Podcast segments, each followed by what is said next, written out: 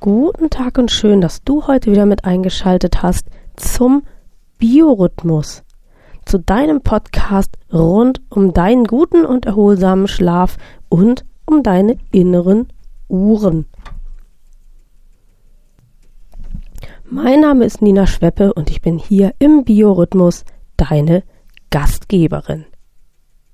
Du hörst vielleicht, ähm, dass meine Stimme noch etwas angekratzt ist. Ich hatte einen riesigen äh, Stimmbandinfekt. Das ist auch der Grund, warum du jetzt sehr unregelmäßig von mir hörst, weil für mich ist es ein ganz hoher Wert, dir mit guter Stimme alle meine Informationen mitzugeben, meine Impulse zu schicken und weil ich einfach tatsächlich immer noch nicht ganz gesund bin, muss ich leider heute dir sagen, dass die versprochenen Ernährungstrends 2023 in dieser Folge noch nicht kommen, weil ich nicht sicher bin, ob die Stimme hält.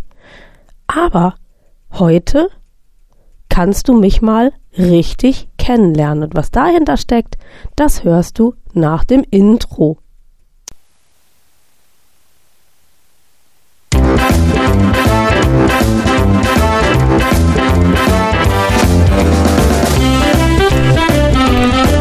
Biorhythmus. Dein Podcast rund um deinen guten und erholsamen Schlaf und um deine inneren Uhren. Suchst du den Schlüssel zu mehr Energie und Lebensfreude? Dann bist du hier genau richtig. Hier erfährst du alles für ein besseres Leben mit deinem eigenen Biorhythmus.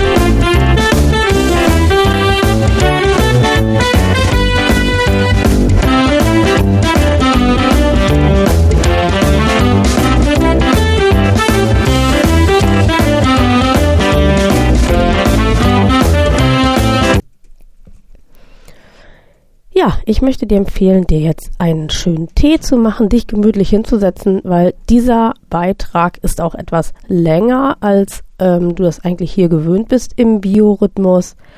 Ähm,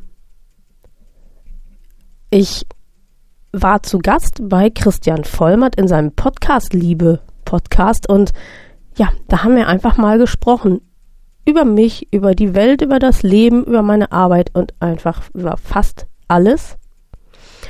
Und wenn du die Chance haben möchtest, mich einfach mal ausführlicher kennenzulernen, vielleicht auch ein bisschen außerhalb meines Lebens rund um Schlaf und Chronobiologie, dann ist dies heute genau die richtige Folge für dich.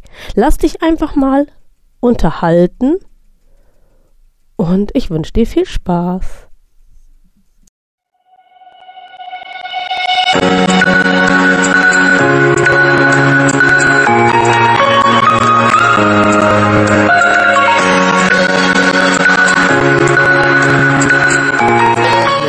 Nina. Also, ja. moin, moin, ihr Lieben und herzlich willkommen zu Follow on Tour, dem Podcast für jedermann, Frau und alles dazwischen. Meine lieben Leute, es ist mal wieder, jetzt werde ich hier schon ausgelacht für mein Intro, finde ich. Ich finde das eine super Beschreibung für divers. Das finde ja. ich ganz, ganz geil. Ja, sehr schön. ähm, ihr Lieben, ich habe heute die Nina hier bei mir zu Gast, die Nina Schweppe. Ähm, aber bevor wir loslegen, wie immer, ähm, kurz zwei, drei Worte vorweg. Ähm, und zwar, also, ihr kennt das Spiel. Wenn ihr hier heute irgendwas mitnehmen könnt, ja, und sei es auch nur der kleinste Gedankenanstoß, dann würde ich mich extrem darüber freuen, wenn ihr ein Like hinterlasst, Kommentare da lasst, damit wir in den Austausch kommen können. Klar, wenn ihr das Ganze auf sozialen Medien teilt, wäre ich euch unendlich dankbar. Und ähm, zu guter Letzt, und äh, da kannst du mir wahrscheinlich sehr, sehr gut zustimmen, Nina, ähm, wenn ihr das Ganze an, einen Freund oder Freundin weitergebt, äh, wäre das das Beste, weil Mund-zu-Mund-Propaganda ist nun mal das ja. Beste oder die beste Werbung, die man kriegen kann. Und das sage ich jedes Mal wieder. Von daher würde ich mich darüber am meisten freuen. Und ähm, ich glaube, oder was heißt glaube, ich weiß, dass ihr hier heute was mitnehmen könnt, weil das wird eine richtig, richtig geile Folge. Ähm, Nina hat nämlich sehr, sehr viele spannende Sachen zu erzählen. Ähm, und äh, da würde ich dann auch gleich mal ansetzen. Vielleicht noch eine zweite Sache vorweg, ihr Lieben. Ich habe in der letzten Folge ähm, hatte ich die Sie bei mir zu Gast. Ähm, und das war mein zweiter Podcast auf Englisch. War extrem geil, hat super viel Spaß gemacht, sind drei Stunden, wo wir über Gott und die Welt gesprochen haben, über Namibia, wo sie herkommt, ähm, über diverse Themen, sei es Politik, Gesellschaft, Armut, ähm, wie das hier in Deutschland läuft, wie sie sich hier einfindet, etc. pp. Also wirklich sehr, sehr spannend. Ich empfehle euch auch da mal reinzuhören. Ähm, war ein ganz cooles Ding und ich habe für mich wieder was mitnehmen können, definitiv. Und ich hoffe, dass ihr das heute eben auch tut. Und jetzt will ich das äh, Wort mal an die äh, Nina übergeben, dass die Nina sich einmal selber vorstellt und äh, vielleicht mal so ein, zwei Sätze von sich gibt, wer sie denn so ist. Ja, was kann ich über mich sagen? Mein Name ist Nina Schweppe und ich ähm, mache etwas ziemlich Einzigartiges äh, beruflich. Das ist ziemlich einzigartig in Deutschland. Ich arbeite nämlich als chronobiologischer Coach und ich helfe Menschen mit ihren persönlichen erneuerbaren Energien besser zu leben. Mhm. Okay. Ähm, lass uns da doch mal starten, vielleicht, Nina, oder beziehungsweise lass uns mal ganz woanders starten. Ähm, wie bist du dazu gekommen, oder er, erklär doch erstmal bitte, was das vielleicht im Detail bedeutet, sodass man ein bisschen ein besseres Bild davon kriegt, was das eigentlich heißt, was du da gerade gesagt hast. Genau, klar. Also das war mir schon klar, weil ich wollte gut teasern, hat das funktioniert. Siehst ja. du, bisschen was kenne ich schon vom Marketing. Also, ja. erstmal die Chronobiologie. Die Chronobiologie ist eine noch ganz junge Wissenschaft und ähm, es ist sozusagen die Lehre von den zeitlichen Abläufen im Körper. Also jedes ähm, Lebewesen auf Erden, jeder Organismus, die, die, die, selbst der kleinste Einzeller ist diesen biologischen Rhythmen unterworfen. Und ähm, mhm diese Rhythmen, die schwingen in unterschiedlichen Längen und die bestimmen eben unser Leben. Also wie oft wir atmen müssen, wann wir Hunger haben, wann wir schlafen müssen eigentlich, wenn nicht die Umwelt und alle möglichen Einflüsse das Ganze irritieren. Und wenn wir uns nicht angewöhnt hätten, darüber hinweg zu leben, dann würde das alles ganz hervorragend funktionieren. Also mir ist vor ein paar Tagen auf Facebook vorgeworfen worden, das sei esoterisch, aber das ist es gar nicht. Das ist wirklich reine Wissenschaft. Es haben sogar auch mhm. äh, Wissenschaftler, deren Namen mir gerade nicht einfällt, dafür auch gerade einen Nobelpreis im Bereich Biologie bekommen für ihre chronobiologischen Forschungen. Ähm, und ähm, diese, diese äh, verschiedenen Rhythmen, da können wir uns nachher noch drüber unterhalten, was das genau ist und wie die so schwingen, die ja, die bestimmen über unser Leben, die legen das ähm, alles fest. Und wenn wir mit denen leben, dann geht's uns gut. Und wenn wir nicht mit denen leben, dann merken wir, dass wir irgendwie ach, so diffuse gesundheitliche Probleme haben und die sich irgendwann manifestieren. Ganz klassisch, jeder dritte Mensch hierzulande hat Schlafprobleme, die nicht medizinisch begründet, begründbar sind. Also die Schlafmediziner finden nichts und trotzdem können die Leute nicht schlafen. Und das war für mich der Einstieg ins äh, chronobiologische Coaching. Ähm, und das heißt, ich bin eigentlich von meiner Grundausbildung her, bin ich Sozialpädagogin und ähm, ich habe eine Ausbildung als Ernährungsberaterin und auch ein Zertifikat als Schlafberaterin und ähm, meine Ausbilderin hat eben ganz viel Wert darauf gelegt, dass wir gerade im Bereich dieser Lehre der Chronobiologie ganz intensiv ausgebildet werden, um dann eben individuelle Coachings und vor allem zu gestalten, einen ganzheitlichen Blick ähm, auf den Lebensstil und auf den Körper zulassen und wo man dann selbstwirksam ganz viel für die eigene Gesundheit tun kann. Mhm. Okay. Das klingt erstmal extrem spannend, wie ich finde. Ähm, was mich erstmal interessiert, bevor wir da einsteigen in, in, das, was du machst, was das im mhm. Detail mhm. bedeutet, wie das mhm. funktioniert, wie du sowas aufbaust, was du mhm. da wirklich im Detail dann mit den, mit deinen Kunden oder mhm. nennt man es Patienten oder sagt man Kunden?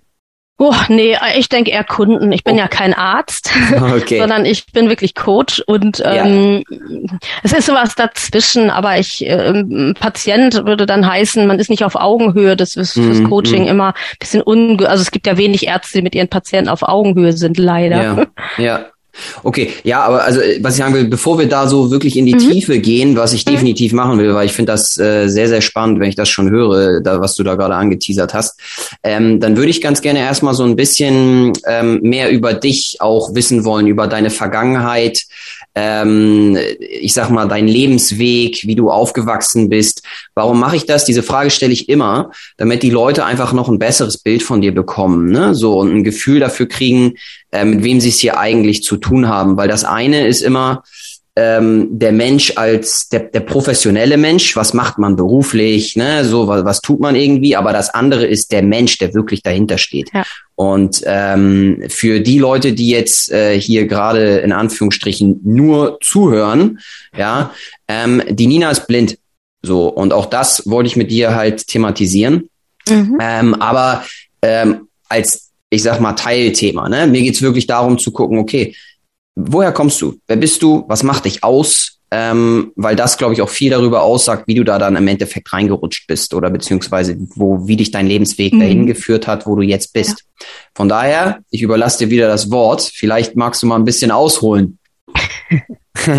ja, ja, das ist, also tatsächlich ähm, hat sich mein Lebensweg so mehr zufällig ergeben, wobei ich jetzt im Nachhinein denke, es war gar nicht so zufällig, es musste eigentlich so sein. Ähm, ich bin als Frühchen auf die Welt äh, gekommen. Mhm. Ähm, 1970 und ich gehöre zu den ersten Jahrgängen, die beweisen müssen, dass die ganze Frühchenmedizin irgendeinen Sinn hat. Also ähm, ich, wie gesagt, 1970 bin ich geboren und ab 1967 überhaupt erst konnte man Kinder in einem Brutkasten äh, überleben lassen. Wäre ich davor wow. geboren, wäre ich äh, tatsächlich gestorben. Wow. Okay. Und ähm, schon allein, also warum ich heute Ernährungsberaterin bin, hat äh, den Grund, den ich nicht kannte, als ich Ernährungsberaterin wurde, aber heute ist mir das klar. Ähm, als kleiner Säugling, der ja viel zu klein war und viel zu untergewichtig, wurde ich nicht nach Hunger und Sättigung gefüttert, sondern nach der Uhr. Mhm. Das heißt, mein mein Körper hat von Anfang an nie kennengelernt, wie geht eigentlich Hunger und Sättigung, sondern ich wurde dann geweckt und mir wurde die Flasche gegeben und das war, meine Eltern erzählen das auch, dass ich dabei immer wieder eingeschlafen bin. Also mein Körper war gar nicht auf Essen eingestellt und trotzdem wurde ich gefüttert. Mhm. Ähm, danach äh, war es dann so, äh, dass ich dann äh, zu Hause ging das eigentlich alles so und ich musste dann, was ziemlich traumatisch war, weil inklusive Beschulung und sowas war ja damals alles noch nicht, musste ich in ein Internat mit sechs, also zu Hause weg äh, zur Schule. Mhm. Und da war natürlich nichts mit, die Kinder können essen, was sie wollen und wann sie wollen und wie sie wollen. Da ging es auch wieder los. Essen nach Uhr und vor allen Dingen, was auf den Tisch kommt. Mhm.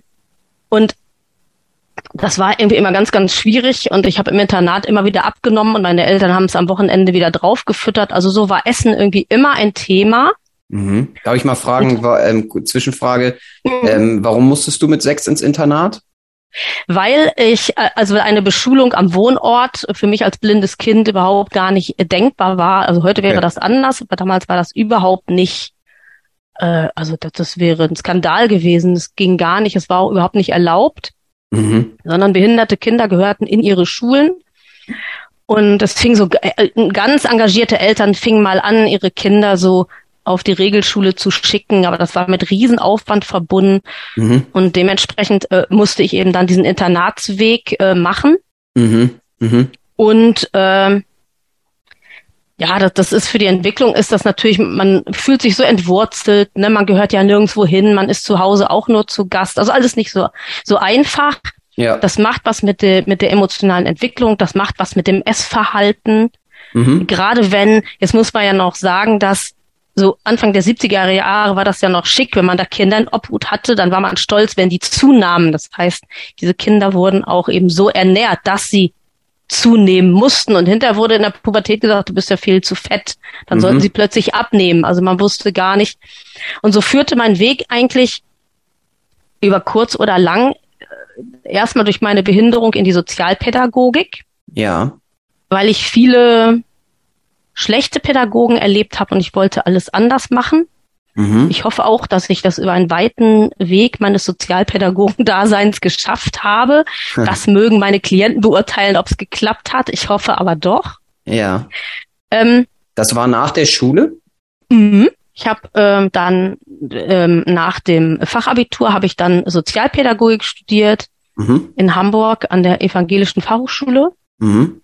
Und ähm, bin dann über mehrere Umwege in den öffentlichen Dienst gekommen. Wir haben in Hamburg ein äh, Beratungszentrum für Menschen mit Behinderung, wo die sogenannten Landesärzte tätig sind. Und da habe ich, und das mache ich im Moment auch immer noch, äh, mit der Augenärztin zusammen beraten wir die blinden und sehbehinderten Bürgerinnen und Bürger Hamburgs äh, bezüglich ihrer Rechte und Möglichkeiten zu Hilfen zu kommen und so. Mhm. Mhm.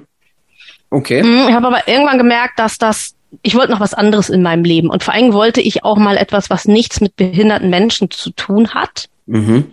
Und habe mich deswegen entschieden, erstmal Ernährungsberaterin zu werden. Unter anderem auch, weil ich gemerkt habe, dass ich ein ganz schlechtes Essverhalten hatte. Mhm. Und ich wollte das ändern. Und ich war dann bei einer Ernährungsberaterin, die mir lauter so Tipps gegeben hat, mhm. von denen ich da gesagt habe, ich, ich kann das nicht. Ich habe eine Behinderung, ich bin da eingeschränkt. Ja. Ich kann nicht jeden Tag frisch kochen, ich kann nicht jeden Tag einkaufen gehen, ich kann auch nicht drei Bushaltestellen eher aussteigen. Mhm. Nicht, weil ich motorisch nicht laufen kann, sondern weil ich schlichtweg den Weg nicht finde. Ja. Und dann hat die Beraterin zu mir gesagt, naja, wenn Sie das alles nicht können und nicht wollen, dann kann ich Ihnen auch nicht helfen. Und ich dachte, so what? Es geht hier darum, mir ein gesundes Essverhalten und das kann diese Beraterin nicht. Okay, dann muss ich eben selber Ernährungsberaterin werden. Ja. Und ich habe dann angefangen, ähm, Ernährungskonzepte zu bauen, die barrierearm sind. Also die Menschen mit Behinderung so abholen, ja. dass sie das auch können. Dass sie zum Beispiel, viele Menschen können immer aufgrund ihrer Behinderung wirklich nur schwer einkaufen gehen. Das heißt, die müssen haltbare Sachen im Haus haben. Ja. Und dann habe ich überlegt, wie kann man sich mit haltbaren Dingen denn einigermaßen gut ernähren? Ja. Oder äh, manche können eben einfach auch nicht kochen. Da habe ich gedacht, gut, was ist mit Fertigprodukten, die eigentlich sehr verrufen sind, aber wie kann ich trotzdem mhm. diese, diese Menschen da unterstützen, sie da abholen, wo ihre Schwäche anfängt, um trotzdem, also auch wenn man eine Behinderung hat, muss man nicht fett und überfressen sein. Das muss man einfach nicht und das sollte man auch mhm. nicht. Mhm. Dann habe ich auch festgestellt, dass man davon nicht leben kann. Also du meinst ja, von, dem, von dem Job nicht leben kann, den du da dann ausführst, oder wie? Äh, genau, also dieses, ja. dieses Konzept alleine hat nicht gereicht. Ja. Das wurde ziemlich schnell klar, weil es einfach dauert, diese Bo also es gibt auch viele Ängste, also wie unter Menschen ohne Behinderung gibt es auch unter Menschen mit Behinderung viele Menschen, die einfach Angst haben, ihre Ernährung zu ändern. Das hat auch viel mit Schamgefühl zu tun und so. Mhm. Mhm. Und da habe ich gedacht, ich muss noch, ich muss das irgendwie noch anders machen. Das muss ich noch auf andere Beine stellen. Und dann mhm. habe ich durch Zufall im Fernsehen vor na kurz nachdem die Pandemie angefangen hat, eine Sendung gesehen, wo beschrieben wurde, dass es Schlafberater gibt. Ja. Nun ähm, bezog sich das in der Sendung zwar eher auf Schlafberater im Sinne von, welche Matratze ist richtig, welche Decke ist richtig und so. Aber ich habe ja. dann trotzdem angefangen, mich zu informieren und fand eine Online-Ausbildung zur Schlafberaterin. Ja. Und das war für mich so richtig der Durchbruch, weil ich habe zusätzlich oder bedingt durch meine Blindheit habe ich eine er Erkrankung des Schlaf-Wach-Rhythmus. Also mh, mm, meine innere Uhr äh, orientiert sich nicht an diesen Rhythmen, die ich jetzt eben beschrieben habe, mhm. sondern sie, also das haben Forscher auch rausgefunden, wenn, wenn das nicht funktioniert, wenn die innere Uhr nicht richtig geht, ja. dann lebt der Mensch einen eigenen inneren Tag mit einem eigenen inneren Rhythmus. Okay. Und der hat nicht unbedingt was mit dem 24-Stunden-Tag zu tun. Der kann kürzer sein, der kann auch länger sein. Mhm. Und ich habe dann, äh, also für mich, also irgendwann wurde das dann klar, weil es mir gesundheitlich ganz, ganz, ganz schlecht ging. Und endlich hat man dann rausgefunden, dass es bei mir tatsächlich so ist, dass der biologische Rhythmus nicht mit unserem äußeren Rhythmus hier Schritt hält und damit auch nicht mit dem gesellschaftlichen Leben. Mhm. Und damit war es eigentlich folgerichtig, Schlafberaterin und vor allen Dingen auch in Chronobiologie ausgebildet zu werden. Mhm. Und so habe ich dann nämlich erstmal selbstwirksam der Erkrankung ein Schnippchen geschlagen. und ja. jetzt ist es natürlich meine Herzensangelegenheit, Menschen mit oder ohne diese Erkrankung, also Menschen, die ein Problem mit dem Schlaf haben, zu unterstützen, sie anzuleiten. Und da bringe ich auch die nötige Empathie auf, weil ich genau weiß, was es bedeutet, wenn man wirklich nicht schlafen kann, wenn das über ja. Tage dauert, wenn man nicht erholt ist. Das weiß ich sehr, sehr genau, wie das ist. Und so bin ich zu dem gekommen, was ich heute bin. Und ich habe den Plan, über kurz oder lang den öffentlichen Dienst komplett zu verlassen und in die volle berufliche Selbstständigkeit zu gehen und dann eben nur noch als chronobiologischer Coach ähm, zu arbeiten, ja. mit Einzelpersonen, aber auch in den in Betrieben, im betrieblichen Gesundheit, in der betrieblichen Gesundheitsförderung. Ja. Da will ich eigentlich auf Dauer hin und später auch mal selber chronobiologische Coaches ausbilden. Das ist die langfristige Vision. Mega. Mega. Also ich sitze hier gerade fast, also echt fasziniert, kein Scheiß, Nina. Also weil das, ähm, also erstmal äh, Chapeau für ähm, dein Selbstvertrauen und deine Ausstrahlung, die du hier an den Tag legst. Ernsthaft finde ich, finde ich, finde ich klasse. Ähm, und ich kann dir jetzt schon sagen, ich würde mit dir wahrscheinlich zwei, drei, vier, fünf Podcasts machen, aber gut, das ist ein anderes Thema. Äh, weil ich das das können wir jetzt ja noch überlegen. Da sind ja, wir ja, genau. für alles äh, alles offen. Also ja. Podcast-Serien haben ja auch ihren Charme. Absolut. Du, ich habe äh, viele Leute, die hier immer gerne wiederkommen. Ich hatte schon äh, Leute, die sind bei mir hier doppelt hingekommen, dreifach und so ja. weiter und kommen immer wieder gern. Aber anderes ja. Thema. Ich wollte, ich wollte nur sagen, also finde ich, finde ich wirklich klasse. Ähm, mhm.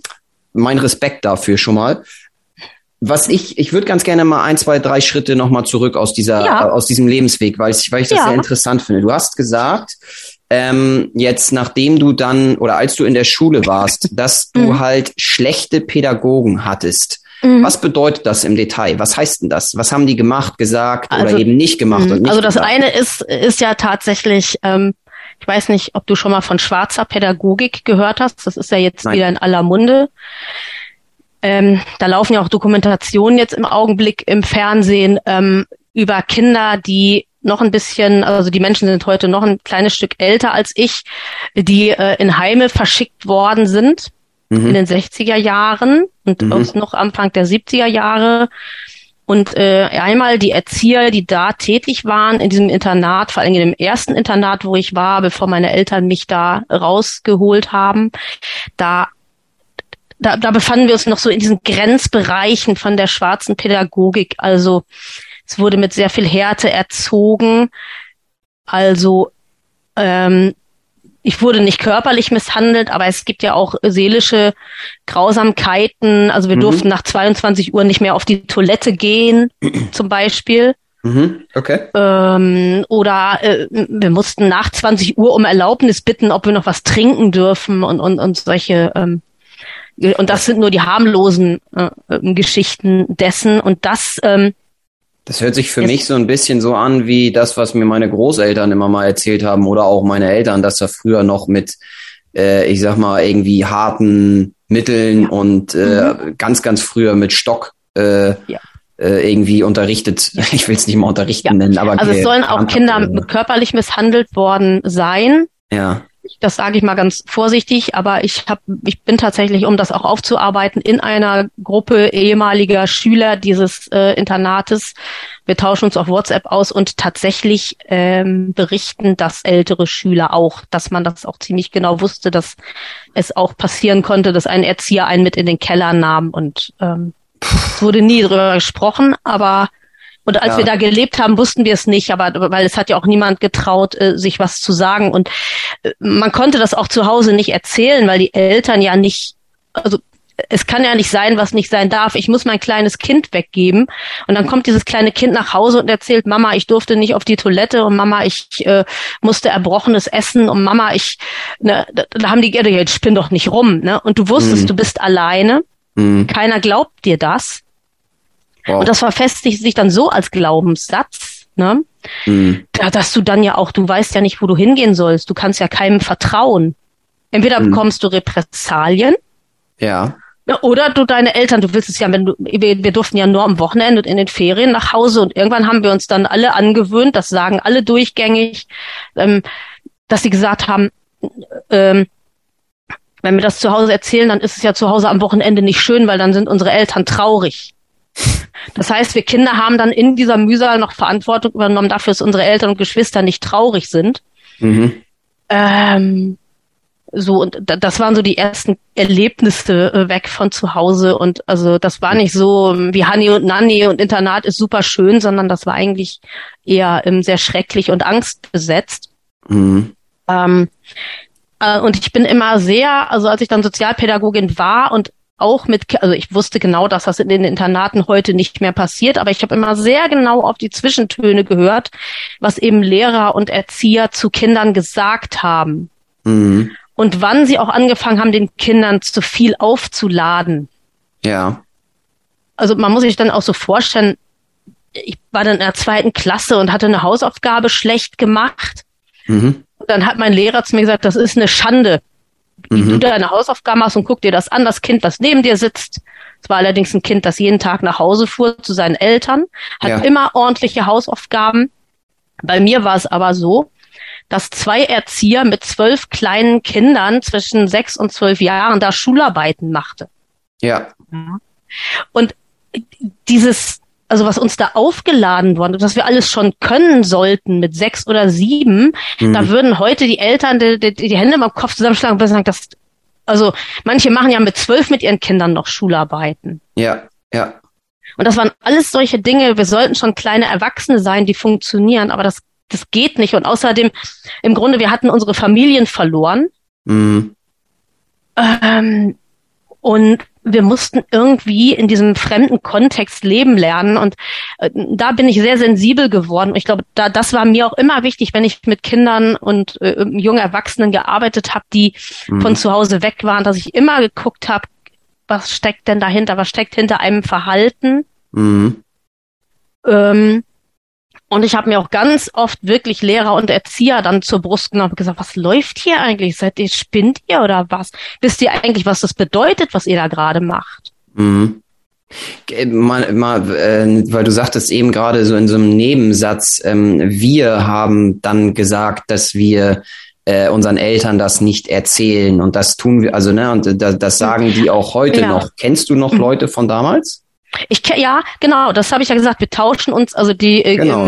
ehemalige Schüler von dieser Schule, wir tauschen uns aus in einer WhatsApp-Gruppe. Mhm. Und es sind eigentlich immer die gleichen Geschichten, die die erzählen. Und die, die noch älter sind als ich, die erzählen noch viel schlimmere Geschichten. Mhm. Und wir alle sind uns darüber einig, dass wir, als wir gemerkt haben, dass uns das keiner glauben würde, mhm. da äh, hat man, haben wir einfach alle angefangen, es einfach nicht mehr zu erzählen und es zu unserer Sache zu machen. Mhm. Und wirklich, wir waren klein. Wir waren sechs, sieben, acht, neun Jahre alt. Ne? Wow. Mhm. Und das, das ist, ist nicht gut für eine Kinderseele. Das prägt einen auch fürs Leben. Das glaube ich. Das glaube ich dir. Also ähm, mir bleibt auch gerade so ein bisschen die Spucke weg, weil ich habe selbst ein sehr ähm, ich sag mal so, ich habe ein starkes Gerechtigkeitsgefühl als Person. Und ähm, ja. wenn ich Sachen sehe, das habe ich, äh, glaube ich, von meiner von meiner Mutter irgendwie hauptsächlich geerbt. Äh, ja. ne, in dem Sinne auch, dass wenn ich was sehe oder höre, was, wo ich der Meinung bin, dass das nicht richtig ist, äh, ja. Und dann kommen natürlich Leute und sagen, na ja, was ist denn schon richtig und was ist falsch? Und das kann man ja gar nicht. Also aus meiner Sicht gibt es Dinge, die sind richtig und die, es gibt Dinge, die sind einfach falsch. So, ne? Ähm, wie du die Wörter dann definierst, völlig andere Frage. Aber ja. mir, ich wurde so erzogen auf Basis dessen, wie meine Mutter, ähm, ich sag mal, selbst gehandelt hat und gesprochen hat, dass ja. wenn ich so etwas sehe oder höre, dass ich dazu dann auch was sage, und agiere, wenn ich der Meinung bin, dass das einfach ja. nicht in Ordnung ist. Und wenn ich sowas ja. höre, da werde ich innerlich echt unruhig, ne? Also, in, also ja. echt äh, angespannt, ne? Und, und denke mir, mhm. wie kann man sowas denn machen? Das ist ja unfassbar. Gut, aber ja. es ist, wie es ist. Ähm, meine Folgefrage darauf wäre jetzt, oder ich sag mal so, was mich dabei interessiert ist, du hast das alles erlebt als kleines Kind.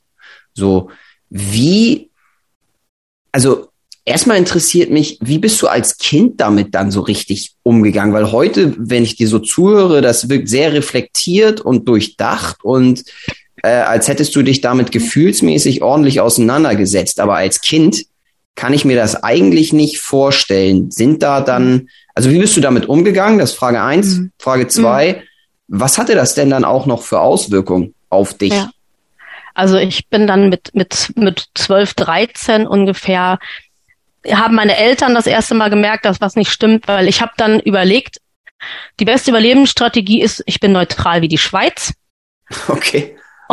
Und das führte dann aber dazu, dass meine Eltern zu mir gesagt haben, was willst du denn heute essen? Ist mir egal.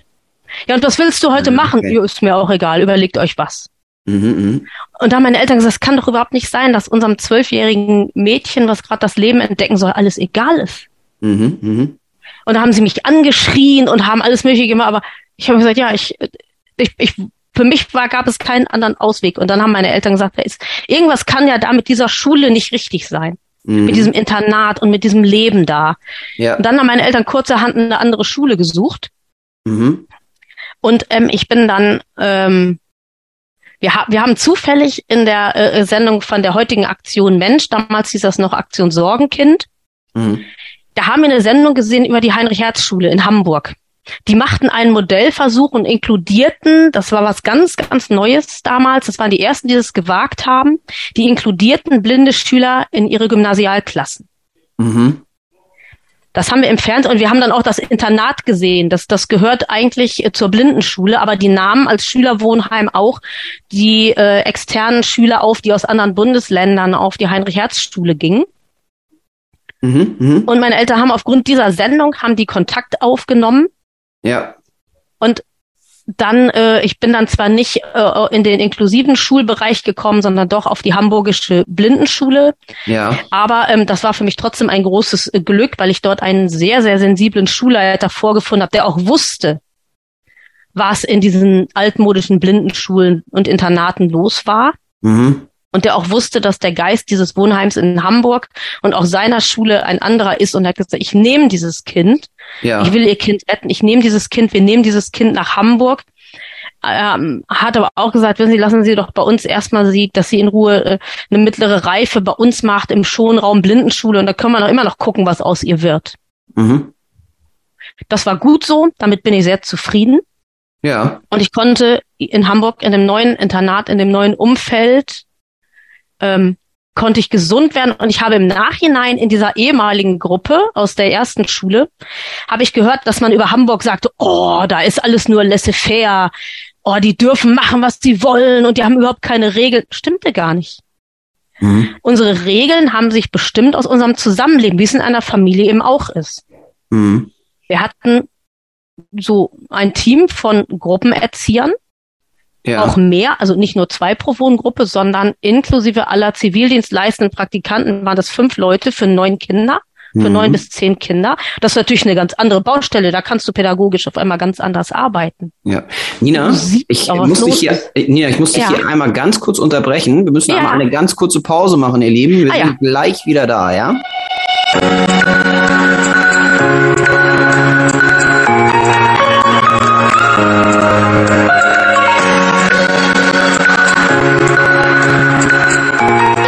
So, ihr Lieben, wir sind wieder da.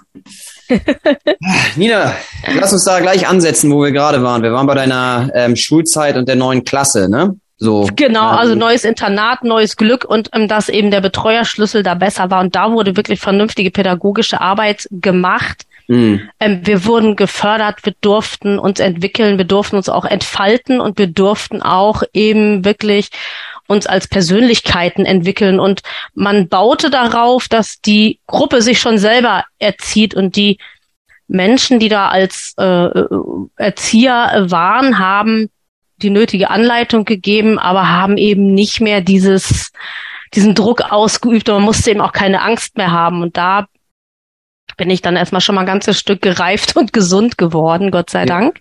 Mhm. Ähm, und dann äh, bin ich in Sozialpädagogik gew äh, Pädagogin geworden und diesen Weg gegangen. Und ich habe dann äh, tatsächlich, ähm, was mir gar nicht so bewusst war, offensichtlich war da ganz tief unten noch ganz viel drin von diesen Erlebnissen, weil ich habe dann 2017 ähm, hatte ich eine Erkrankung der Stimme. Ich, mir ist ganz urplötzlich in einer Dienstbesprechung im Amt ist mir die Stimme weggeblieben und auch nicht mehr wiedergekommen. Mhm. Die ersten drei Tage ist das ja noch lustig, weil jeder denkt, du bist einfach mal nur heiser. Aber wenn das nach zwei Monaten immer noch so ist, dann wird einem schon Angst und Bange, gerade wenn man in einem Beruf arbeitet, wo man doch mit Sprache und Stimme äh, ja hantieren muss, wo es ja. gar nicht anders geht. Ja. Und äh, dann ähm, erstens bin ich an den Stimmbändern operiert worden, aber vor allen Dingen war ich auch in einer Stimmtherapie. Mhm. Und das war sehr segensreich, weil das nicht nur meine Stimme und Sprache wiederhergestellt hat, sondern eben auch ähm, nach oben gefördert hat, was eigentlich mich blockiert hat beim Sprechen und äh, bei der Möglichkeit, äh, mich weiter zu entfalten und weiter zu entwickeln. Hm. Sag mal, kannst du mal so ein paar Gedanken, die du früher hattest, von eben, ich sag mal, sowohl den schlechten Erfahrungen mit deinen, mit den Pädagogen als auch die guten Erfahrungen mit den Pädagogen teilen? Also was hast du gedacht auch? So was ging innerlich da so bei dir ab? Weil ich stelle mir das so unfassbar schwierig vor, nach dem, was du gerade erzählt hast, damit eben umzugehen. Ähm, Dagegen habe ich das also, Gefühl, dass meine Sachen, die ich so erlebt habe in meinem Leben, ja Firlefanz also, waren. Also. also aus dieser ersten Zeit kann ich tatsächlich gar nicht mehr so sagen, was ich gedacht habe, weil da ging es, hm. glaube ich, nur ums Überleben. Mhm. Und das ähm, zum Glück ist die Psyche ja so gestrickt, dass sie Schlechtes, wenn man nachher Gutes erlebt, doch ähm, weitgehend ähm, löscht, sozusagen. Ja. Also was ich, ich war auch einfach zu klein. Du hast als kleines Kind kannst du das ja gar nicht begreifen und erfassen. Ja. Du weißt irgendwie nur, es ist, es ist eine Notwendigkeit. Du musst dahin. Mhm.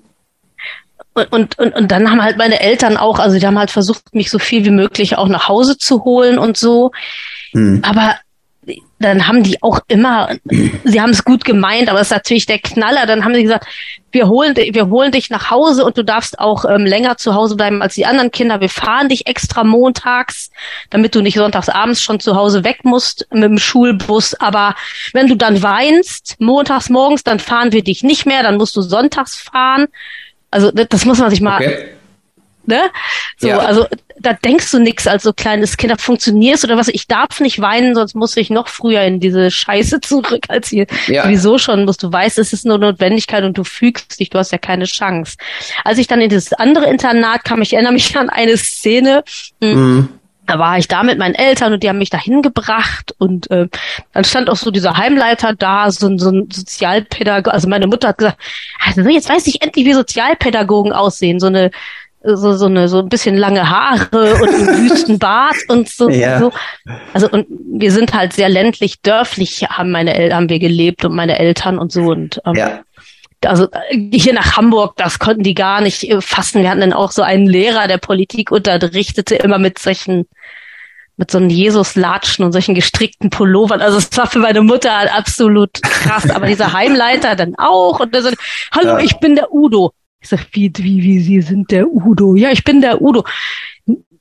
Und dann habe ich zu ihm gesagt, nein, Sie müssen sagen, ich bin Herr sowieso, weil wir mussten diese Erzieher auch siezen. Ja. Und das sagte er so, nee, hier, das machen die Kinder alle nicht. Wir sagen hier alle du zueinander. Ja. Ich habe gesagt, nee, das kann doch überhaupt nicht funktionieren. Dann, dann, das ist doch klar, dass hier also alle machen, was sie wollen und so. Ja. Er hat gesagt, du wirst das ja erleben und so. Und ähm, dann habe ich so gesagt, ja, und wann ist denn das, wann wird denn uns neuen dann die Hausordnung vorgelegt? Das kannte ich aus der anderen Schule, ne? Da wurden ja. abends alle zusammengeholt, da wurde die Hausordnung gesagt, wir haben hier überhaupt keine Hausordnung. Das ist irgendwie ein halbes Blatt. Das ist ja. in irgendeinem Ordner, ich weiß nicht, wo das ist. Wenn du das unbedingt brauchst, dann habe ich das in drei Wochen gefunden, aber bis dahin musst du so auskommen. Ja. Ich hab gedacht, wo bin, äh, äh, sorry, wo bin ich hier hingeraten? Ne? Ja. ja, wo bin ich hier hingeraten? Keine Ordnung, keine Anleitung, kein, also das war am Anfang völlig unfassbar. Ja, glaube ich. Ähm, was mich dabei so, warum ich diese Frage gestellt habe, ne, was hm. du da so empfunden hast und so, ähm, ist, du hast jetzt gerade gesagt, dass man als Kind oder dass wir, wenn man, wenn da Dinge in der Vergangenheit passiert sind, äh, dass man die in Anführungsstrichen ja häufig irgendwie löscht, ne? Oder also ich sag mal so, ich ähm, bin der nicht nur der festen Überzeugung, sondern ich glaube, dass also dass man sowas auch definitiv schon zigmal nachgewiesen hat, ähm, dass diese Dinge halt ja nicht gelöscht werden, ne, sondern sie werden einfach sehr, sehr, sehr weit hinten begraben. Ja, ähm, deshalb bin ich ja auch äh, krank geworden, aber die einzelnen Gedanken dazu, ja, also die okay, große okay. Masse hat eine Narbe geschlagen, aber okay. ich kann, ich kann nicht mehr in Worte fassen, was ich das ist ja auch das Schlimme, dass ich genau das nicht habe in Worte fassen können. Darum bin ich auch krank geworden an der Stimme, mm. weil genau mm. das nämlich hätte ich einfach mal irgendwo öffentlich gesagt, so, ich bin als kleines Kind durch die größte Scheiße gegangen, die ihr ja. euch vorstellen könnt. Ja. Dann wäre ich vielleicht auch gar nicht krank geworden. Und mhm. da hätte ich vielleicht auch äh, in Konflikten mit Kollegen und so einfach ganz anders äh, agiert und nicht wie eine Sechsjährige, die denkt, okay, wenn ich jetzt mich mit dem Kollegen auseinandersetze, dann äh, muss ich in den Keller oder dann muss ich unter den Tisch oder dann muss ich irgendwie, was natürlich gar nicht so ist, aber das Klar. ist halt das, was du als kleiner Mensch gelernt hast. Ja, und genau auf sowas wollte ich nämlich hinaus. Mhm. Ähm, das, mhm. Deswegen habe hab ich die, die Frage initial so gestellt, mhm. weil ähm, ich an mir selbst noch häufig noch Dinge merke oder, oder sehe ähm, oder mir auffallen, mhm. ähm, wo ich im Nachgang genau weiß, hey Christian, das kommt aus seiner Kindheit. Das ist, weil dieses oder jenes Mal passiert ist, reagierst du jetzt so und so. So doof das für die meisten Leute vielleicht manchmal klingt, aber extrem viel, so. genau, extrem ja. viel, was wir als Kinder erlebt haben, hat uns so stark geprägt, dass wir das ja. unterbewusst eben dann in welcher Form auch immer als Erwachsene ausleben und immer ja. und immer und immer wieder ausleben. So und das, deswegen habe ich diese Frage gestellt, weil für, weil für mich da nämlich dann eine Folgefrage für dich anschließt, ähm, nämlich was ähm, hast du denn dafür oder was würdest du sagen sind Dinge, von denen du heute weißt oder ähm, äh, die Art und Weise, wie du agierst oder sprichst oder handelst, die auf Basis dieser Erlebnisse ähm, zum Tragen kommen. Weißt du, wie ich meine? Also, also ich musste erst, also was, was so das Hauptlearning aus der Stimmtherapie eigentlich war. Ja. Und das hat die Therapeutin noch immer wieder, also wir haben da ganz, ganz viele Sachen auch gemacht, inklusive auch Hypnosen und so. Und sie hat mir einfach vermittelt, du bist nicht mehr klein, du bist nicht mehr sechs und du bist nicht mehr ein Kind, mhm. sondern du bist eine erwachsene Frau. Mhm. Und ähm, äh, du darfst eine Meinung haben und du darfst die auch äußern und du darfst Interessen haben und die darfst du auch durchsetzen. Mhm. Natürlich immer mit der nötigen Rücksicht auf links und rechts und wer da noch so betroffen ist. Ja. Ne, das hat nichts mit Egoismus zu tun.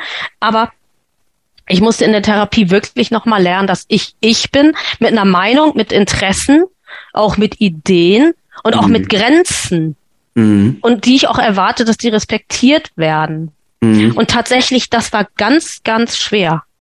Das glaube ich dir. Das und ich kann, also korrigiere mich, aber das kommt daher, weil dir früher, ich will nicht sagen, alles vor, komplett vorgegeben wurde, aber irgendwie ja, genau. Da, daher kommt das, ne? Ja, ich, okay. Ja. Hm. Und ich konnte mich dann in diesem neuen Internat eben ein Stück weit daraus lösen, ein Stück weit auch entfalten. Aber die Grundstruktur, ja. die war trotzdem noch so gegeben. Und ähm, als ich dann eben, also als meine Psyche so merkte, dass diese Arbeit im öffentlichen Dienst nicht mehr so das ist, was ich für mein Leben will und so weiter, hm. ähm, also ich glaube ja nicht an Zufälle und interessanterweise kam der Stimmverlust 14 Tage, nachdem ich mich in die Ernährungsberaterausbildung eingeschrieben hatte.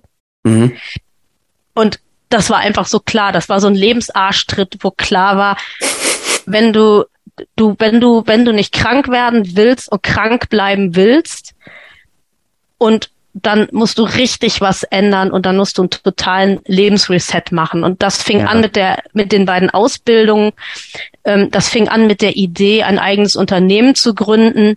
Ja. Dann bin ich letztes Jahr auch aus Hamburg weggezogen. Ich bin hier nach Toschstedt gezogen. Ja. Hm, weil mir die Großstadt einfach zu anstrengend geworden ist.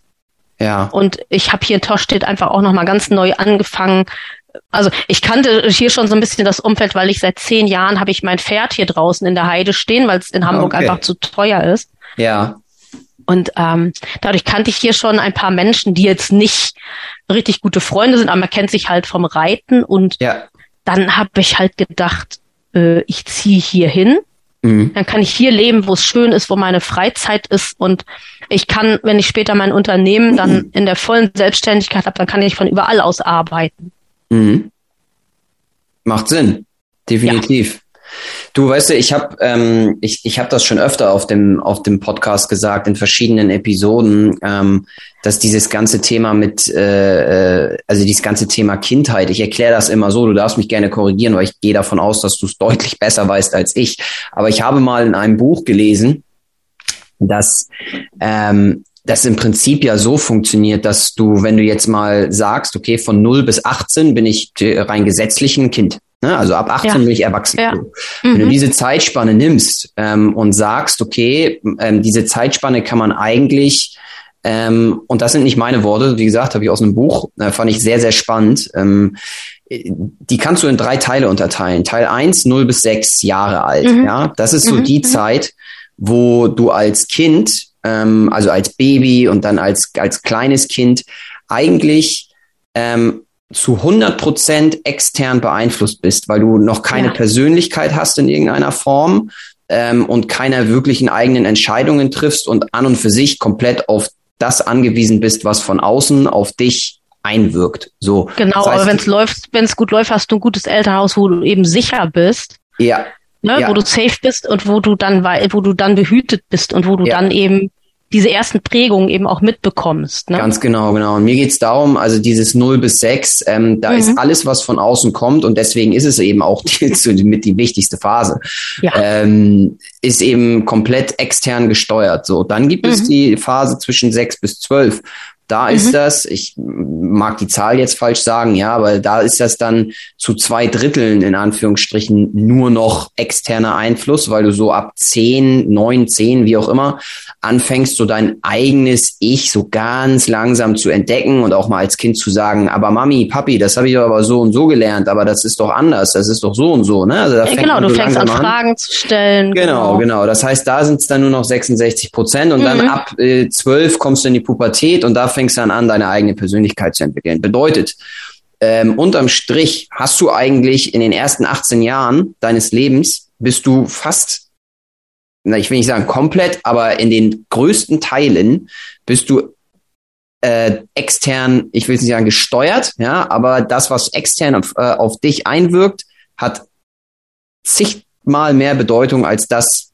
was du dir selber da irgendwie zusammenspinnst. Und das auf die Zukunft gesehen, für dein ganzes Leben, wirkt sich das eben aus. Ne? Und man muss sich aus meiner persönlichen Sicht, oder man sollte, ist eine Empfehlung, ähm, sich damit einfach auseinandersetzen ne? und mit dieser Vergangenheit, mit diesen Themen äh, sich mal hinsetzen und sich auch hin und wieder mal fragen, hey, warum reagiere ich eigentlich so, wie ich reagiere? Warum ja. rede ich so, wie ich rede? Warum agiere ich so, wie ich agiere? Und so weiter. Ja, das, so nennt man das nennt man Persönlichkeitsentwicklung. Wenn man da ist, dass man sich damit auseinandersetzt, das ja. ist Persönlichkeitsentwicklung. Ja. Weil dann kannst du das deuten, dann bist du reflektiert und ähm, ähm, je nachdem, was du eben in diesen Phasen erlebt hast, brauchst du eben manchmal, kannst du es selber oder du brauchst eben so wie ich dann doch mal professionelle Hilfe, um, ja. also eigentlich wollte ich nur widersprechen lernen, aber irgendwann war klar, dass es allein mit Atemtechnik und ähm, Stimmtraining nicht getan ist, sondern dass man da tiefer gehen muss. Und das hat die mhm. Therapeutin super gemacht und perfekt gelöst. Toll.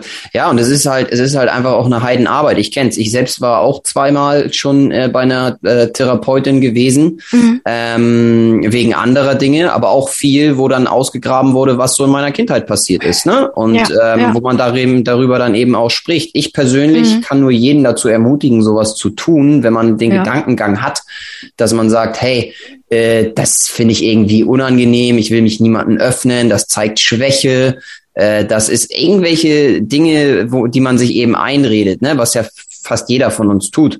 Das ja. ist so nicht. Ne, ich kann nur sagen, das ist so. sondern im Gegenteil, es beweist Stärke, wenn man sich dann Hilfe holt, wenn man, wenn man der Meinung ist, man braucht Hilfe, mhm. ähm, dann sollte man sich die auch holen. Wenn man es selber schaffen kann, okay, alles gut, dann bitte aber wenn es nicht geht, ist es kein Zeichen von Schwäche, definitiv nicht. Und dann sollte man nee, ich finde das, ich finde das sogar sehr mutig, weil das tut ja auch ja. weh. Also das weißt du selber. Wenn du in Therapie warst, weißt du auch, dass Therapiesitzungen ja. wehtun können.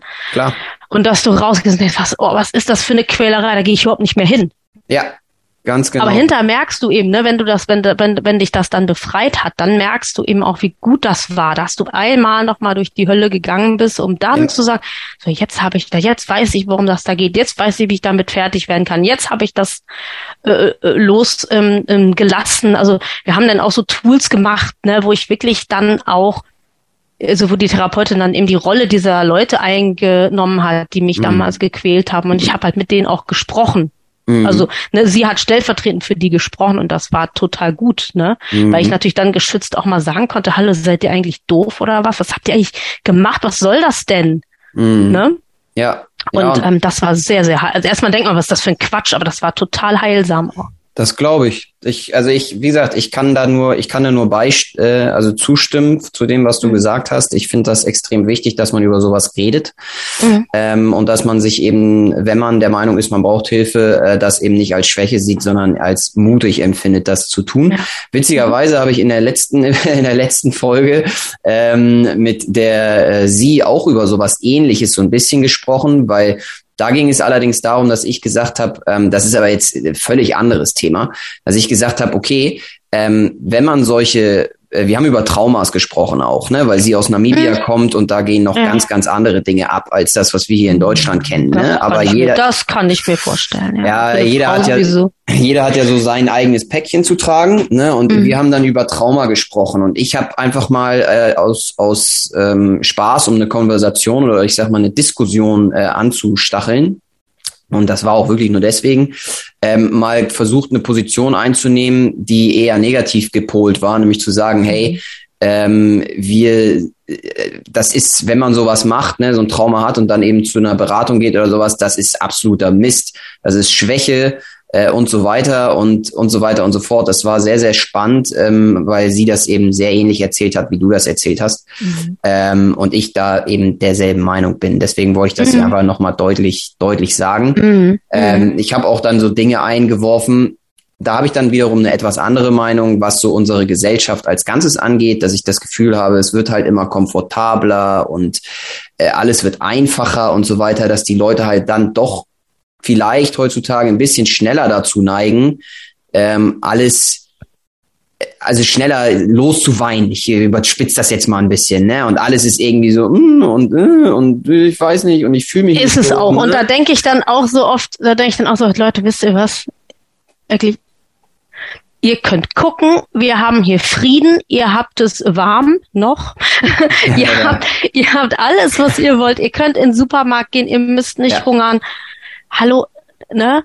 Genau. Also und mit, mit ihr könnte ich gucken, war natürlich ein bisschen pro, ihr könnt gucken, war natürlich ein bisschen provokant. Ist natürlich klar, dass ja. mir das als erstes einfällt, aber es ist ja ganz oft so, ne, dass ja. Äh, Leute sagen, oh, jetzt dieses hier und jenes hier, und wie sieht das da aus? Und ich sage, Leute, wisst ihr was, ey, ich wäre froh, wenn ich so wie du damit hantieren könnte, da wäre ich schon zufrieden. Absolut. So, also es kommt immer auf den Standpunkt an und ich bin jetzt auch nicht, ich gehöre jetzt auch nicht zu den Behinderten, die sagen, also ähm, wir äh, sind das Maß aller Dinge und äh, äh, so und uns, also und äh, ihr müsst euch an uns messen, wie es uns geht, um daran zu messen, ob es euch gut oder schlecht geht. So, so meine ich das jetzt nicht, aber ja. man sieht halt, ne, es kommt auf den, wirklich, es kommt immer auf den Standpunkt äh, an und Klar. Manchmal denke ich auch, ähm, wenn Leute, die wirklich viel haben und einen guten Job und ein gutes Business und ein dickes Auto und sowas alles und die sagen, oh, mir ist wie schrecklich ist die Welt, denke ich, was willst du noch? ja, also mir ging es eigentlich nur darum, ähm, dass ich diesen Punkt angebracht habe, dass ich persönlich der Meinung bin, dass die Gesellschaft ähm, als Ganzes, als solches halt im Vergleich zu wie sie früher war und wie sie von unseren Vorfahren und Vorvorvorfahren und vor 500.000 was auch immer Jahren, ja, also kein ja. Scheiß, kein Scheiß, ja. wird es halt, wir werden verweichlichter. Ne? Entsprechend Natürlich. neigen die Absolut. Leute aus meiner Sicht häufiger dazu, rumzujammern ja. und ähm, alles irgendwie äh, gleich als absolute Vollkatastrophe und mir geht so schlecht und tralala ja. hinzustellen. So, ja. ich will damit nur sagen, es gibt da einfach einen Unterschied zwischen wirklichen Traumata, das ist eben das, was ich mit der Sie auch besprochen habe und das, was du ja, auch hier gerade von dir gegeben hast. Es gibt einen Unterschied zwischen wirklichen Traumata und kleinen, Entschuldigung, scheiß Wehwehchen, die eigentlich Absolut. überhaupt nichts Großartiges irgendwie sind und da muss man unterscheiden, so. unterscheiden lernen. Und ich kann ja. nur dazu, ähm, ich kann das hier nur adressieren und sagen, liebe Leute, wenn ihr wirkliche Traumata habt, was auch immer das ist, und das ist für jeden was anderes, ja, dann ist es eben völlig in Ordnung, sich da Hilfe zu holen. So, und das ist keine Schwäche, sondern Mut. Wenn es allerdings, ja. und da muss man reflektiert einfach eine, eine ordentliche Selbstreflexion haben, wenn es allerdings einfach so ein Entschuldigung, so ein Firlefanz ist, dann brauchen wir darüber nicht reden.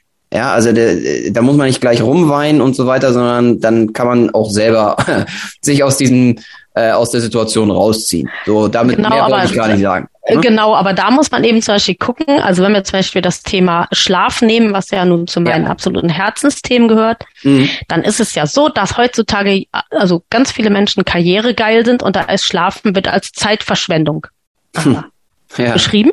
Mhm. Pausen machen übrigens auch am Tag. Mhm. So. Und jetzt ähm, ist es aber so, dass wenn du nicht gut schläfst und nicht gut regenerierst, mhm. dann hast du ganz, ganz schnell körperliche und psychische Belastungen und auch ja. ganz schnell auch Schäden tatsächlich. Also schlechten Schlaf hält der Körper nicht lange aus. Mhm. Man hat Versuche mit Ratten gemacht, äh, da hat man tatsächlich einen kompletten Schlafentzug gemacht, die waren nach 14 Tagen tot. Mhm. Ja. So. Und jetzt ist nämlich die Frage, ne, ist das jetzt eine Lappalie? Jeder schläft ja mal schlecht. So ist es mir nämlich über Jahre gegangen mit meiner Schlaf-Wach-Rhythmus-Erkrankung. Alle haben gesagt, naja, jeder schläft ja mal schlecht. Du hast halt Stress im Job, du reibst dich da auf, du opferst dich auf für deine Klienten. Das ist ganz normal, dass mhm. du schlecht schläfst. Irgendwann kam sogar, ja, du wirst ja auch nicht jünger. Hm. Und ich habe immer nur gedacht, wie kommt das denn, dass ich abends wie ein Maikäfer auf dem Rücken liege und wirklich nichts mehr kann? Das kann doch nicht richtig sein. Mhm. Dann habe ich gedacht, oh, du hast bestimmt eine Depression. Mhm. Ich wollte schon in die Psychiatrie. Ja. Und dann hat ein Arzt zu mir gesagt, Moment mal, Sie sind blind. Sie haben sich von dieser Erkrankung schon mal gehört. Der hat mir auch noch nie einer gesagt. Mhm. Und dann hat er gesagt, gut, wir gucken mal. Und es gibt ein Medikament dagegen. Und wenn in binnen 14 Tagen es Ihnen besser geht, dann haben Sie tatsächlich diese Krankheit. Und seitdem ich das erlebt habe und das weiß, weiß ich, jeder schläft mal schlecht. Das stimmt. Aber schlecht schlafen ist keine Lappalie. Ja. So, also auch das, was ist eigentlich eine Lappalie? Und da darf man sich von gesellschaftlichen, darauf will ich jetzt, wollte ich hinaus, um an dich anzuschließen, da darf ja. man sich nicht von gesellschaftlichen Regeln leiten lassen. Weil gehst du auf die Straße und machst eine Umfrage, würde jeder sagen, ach, schlecht schlafen ist doch keine Lappalie. Mhm. Äh, ist doch eine Lappalie, das passiert halt mal.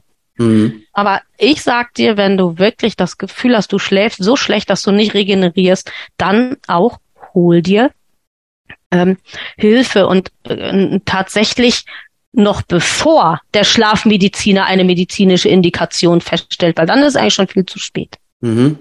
Was, das finde ich, finde ich spannend. Lass uns doch da mal weitermachen. Was heißt denn schlechter Schlaf?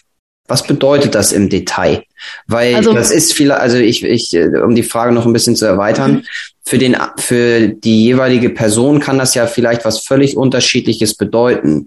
Wenn man jetzt, also ich beispielsweise habe das Gefühl, ich schlafe sehr gut. Ich schlafe mindestens sieben bis acht Stunden. Ähm, ich zwinge mich auch dazu, frühzeitig ins Bett zu gehen, weil ich weiß, wie wichtig Schlaf ist. Es ist ein, ein, also das ist unendlich wichtig für die Regeneration, für deine Psyche, für, für deinen Körper, äh, da wird so viel gemacht. Also da werden Wachstumshormone an. Ich lese gerade ein Buch, ja. da geht's um Muskelaufbau und so weiter. Mhm. Ja, ja, du bist auch im Sport aktiv, ne? Hast du ja gesagt. Ja, ja, genau. Genau, dafür ist es total wichtig. Da hast du dir auch schon Wissen angeeignet, genau. Ja, und ähm, das noch ganz, ganz, ganz viele andere Dinge. Also Schlaf ist unendlich mhm. wichtig. So, aber wie differenziert man denn nun, ähm, ob man jetzt gut geschlafen hat oder, oder was ist guter und was ist schlechter Schlaf für dich? Sagen wir es mal also so. Wir haben, wir haben, wir haben ja erstmal das Problem, dass wir es mit ganz vielen Mythen zu tun haben. Mhm. Äh, über die Apothekenumschau und selbst diverse Sportlermagazine. Also der witzigste Mythos ist immer, ich kann nicht durchschlafen. Da denke ich immer, na toll. Wenn unsere steinzeitlichen Vorfahren durchgeschlafen hätten, dann würden wir hier heute keinen Podcast machen. Da wäre die Menschheit nämlich ausgestorben. Ja. ja. Und dazu müssen wir erstmal verstehen, wie wir schlafen. Ja. Wir schlafen nämlich nicht durch, sondern wir schlafen in Zyklen. Hast du wahrscheinlich ja. in deinem Buch auch gelesen. Ja, und, und habe ich auch sogar schon mal drüber gesprochen in einem Podcast. Ah, gut. Also ja. dann kann ich es ein bisschen kürzer machen. Also in etwa dauert ja ein Schlafzyklus 90 Minuten ein bisschen. Ähm, mhm. Also diese 90 Minuten sind ein Mittelwert, aber so um und bei. Mhm. So. Äh, und zwischen diesen Zyklen wachen wir auf. Das ist nämlich wichtig. Das war früher der überlebenswichtige Umweltcheck. Ja. Ob alles okay ist und dann schläft man weiter. Mhm. So. Und man darf auch zwischen Zyklen länger wach sein. Das ist auch kein Problem. Jetzt gibt es so wissenschaftliche Erhebungen, ganz viel aus USA und Kanada und so. Die haben einfach mal so geguckt, was passiert denn bei Schlafentzug und was passiert, wenn, wenn man eben Menschen wenig schlafen lässt und viel schlafen lässt. Und man hat festgestellt, dass Menschen, die zu wenig schlafen, mhm. das wirklich körperlich merken. Das fühlt sich nämlich so ähnlich an, als hätte man richtig einen getrunken.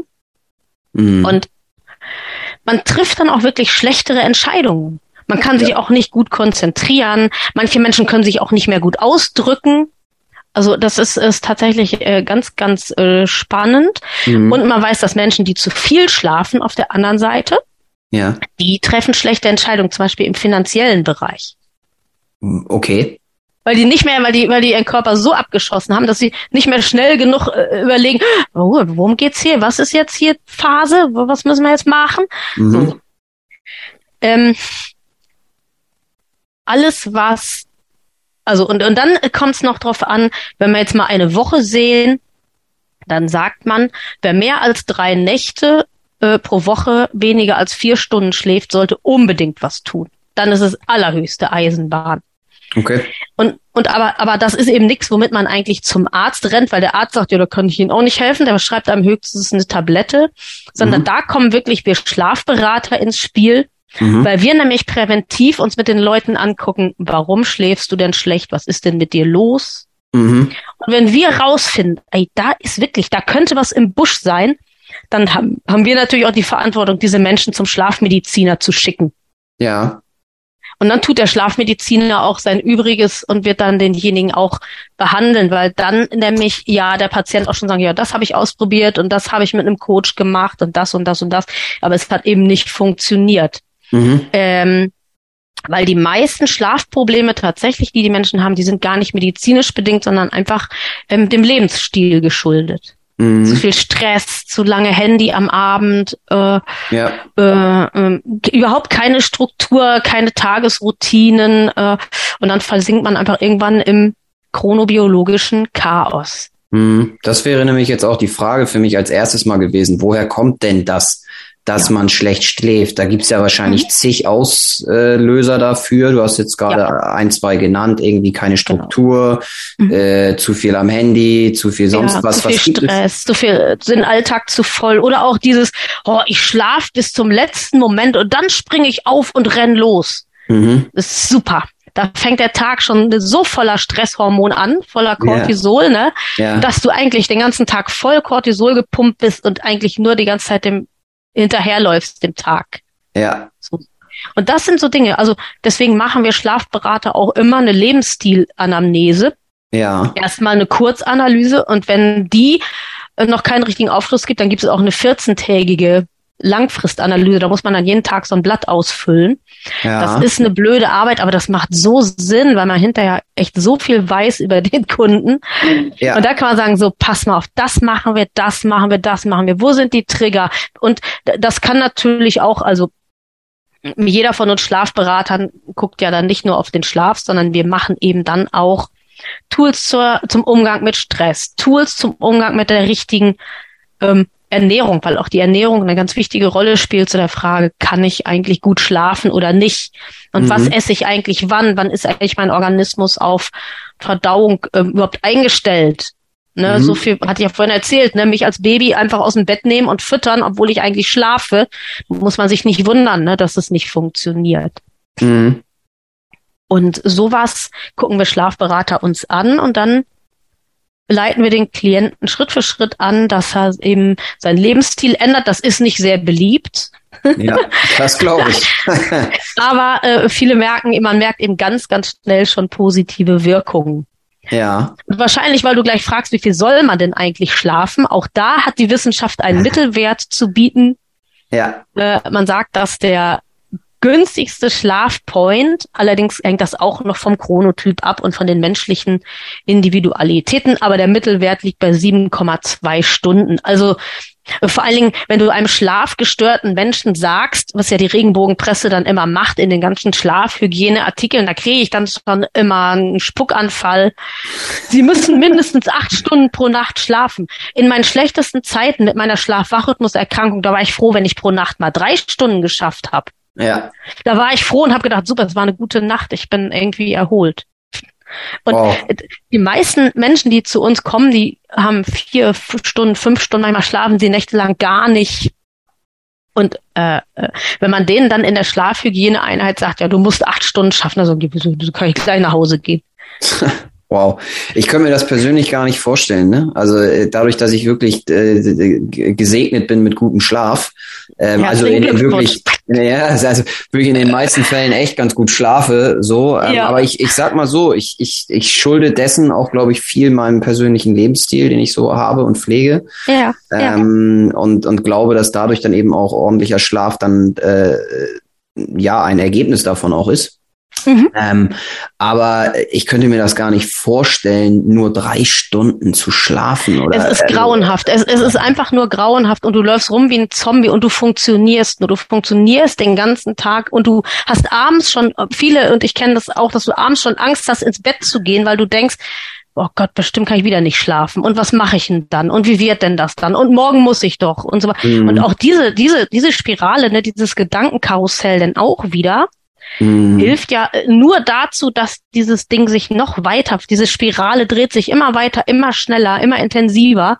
Mhm. Und darum ist es Zeit, frühzeitig aus diesem Karussell auszusteigen. Das ist mein absoluter Rat an alle, die sich nachts schlaflos im Bett äh, äh rumwälzen. Mhm.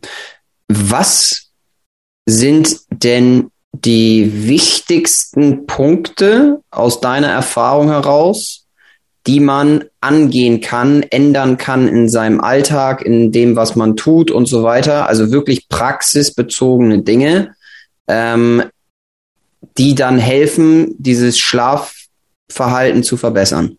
Mhm. Also klar, ne, wahrscheinlich braucht man, also wenn es ganz schlimm ist, braucht man wirklich ein Coaching. Aber was man tatsächlich selber schon machen kann, also was erstmal wichtig ist, ich sage immer, der Schlaf ist wie eine Katze. Eine okay. Katze, die kannst du zu nichts zwingen. Die tut, was die will. Ja. Wenn die gestreichelt werden will, kommt die. Wenn die nicht gestreichelt werden will, kommt die nicht. Ne? Die kratzt dich, wenn die keinen Bock mehr, ja. weißt du, ne? wenn du eine Katze beobachtest. Und der ja. Schlaf ist auch so. Und in dem Augenblick, wo du zu dem Schlaf sagst, du musst jetzt aber kommen, ja. dann sagt er, ja, leck mir am Arsch, ich muss, ich muss und du wirst schon sehen, was ich muss.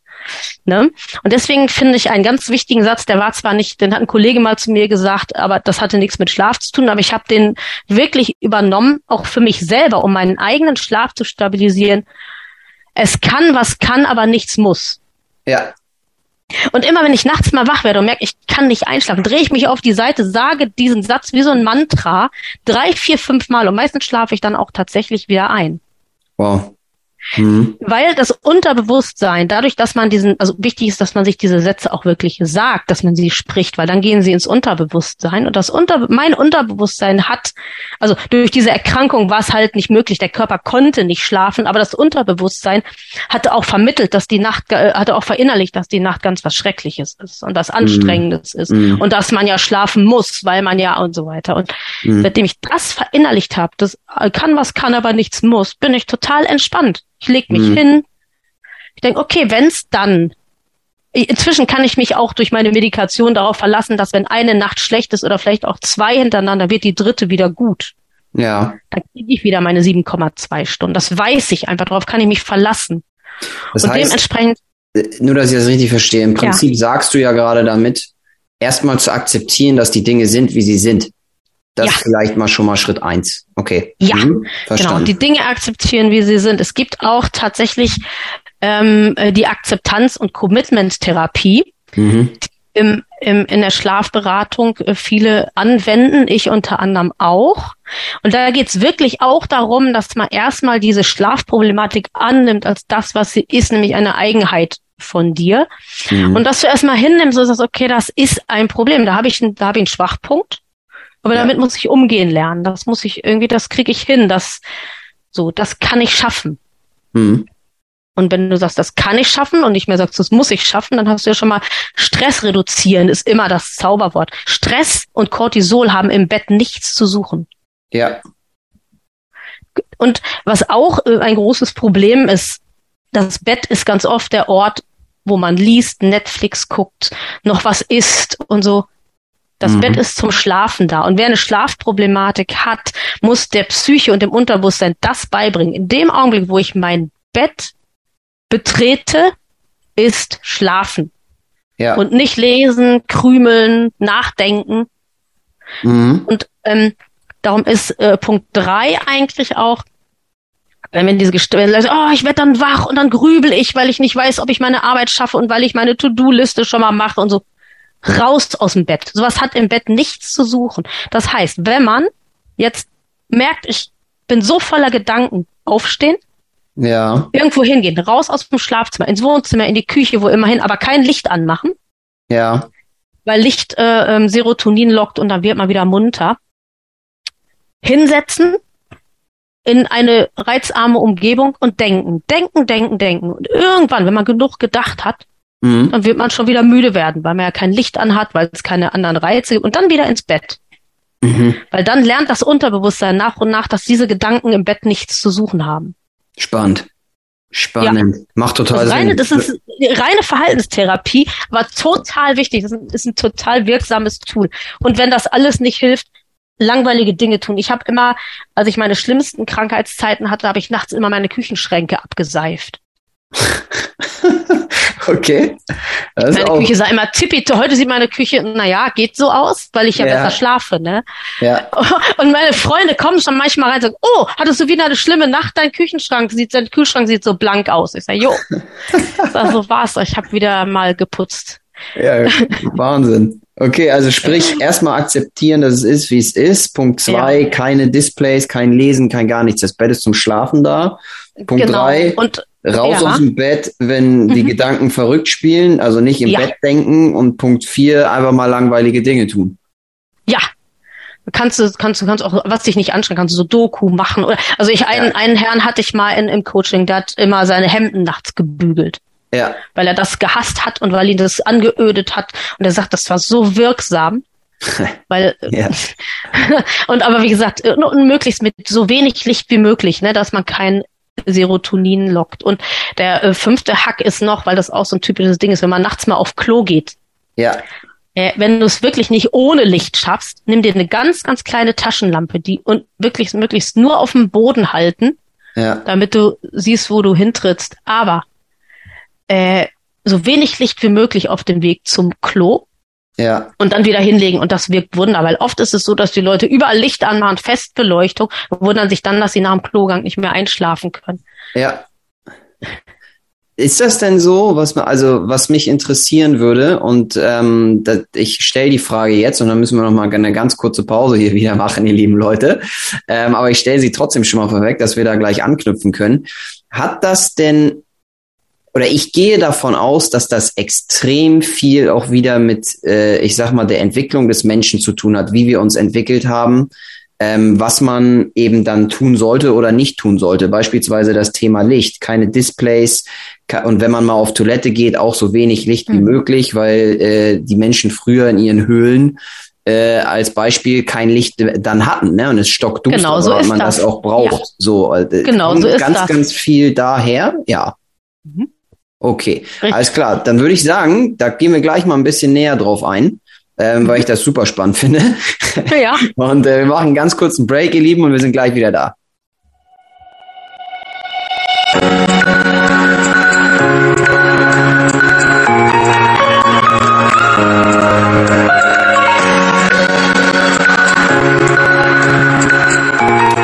So, ihr Lieben, wir sind wieder da. Geht weiter. Ähm, die Frage, die ich gestellt hatte, war ja, genau. ähm, das kommt, oder ich hatte ja gesagt, es ja. kommt wahrscheinlich sehr, sehr viel aus der Vergangenheit des Menschen, ne, aus der Evolution. Und ähm, vielleicht magst du da mal, kannst du da ein bisschen was zu sagen, ein bisschen zu ausdrücken? Oh. Sowas fasziniert mich. Wie lange halt. hast du Zeit?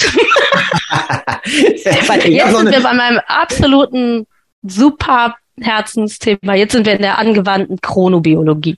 Ah, guck, also. da das ist so ein super Übergang. Aber pass auf, ich will nur sagen, ja. also mich fasziniert sowas einfach ungemein. Ja. Ne? Ich will solche Dinge äh, einfach wissen, weil ich der Meinung bin, unser äh, vielleicht mal so ein bisschen ausgeholt auch für dich zum zum Wissen, Nina.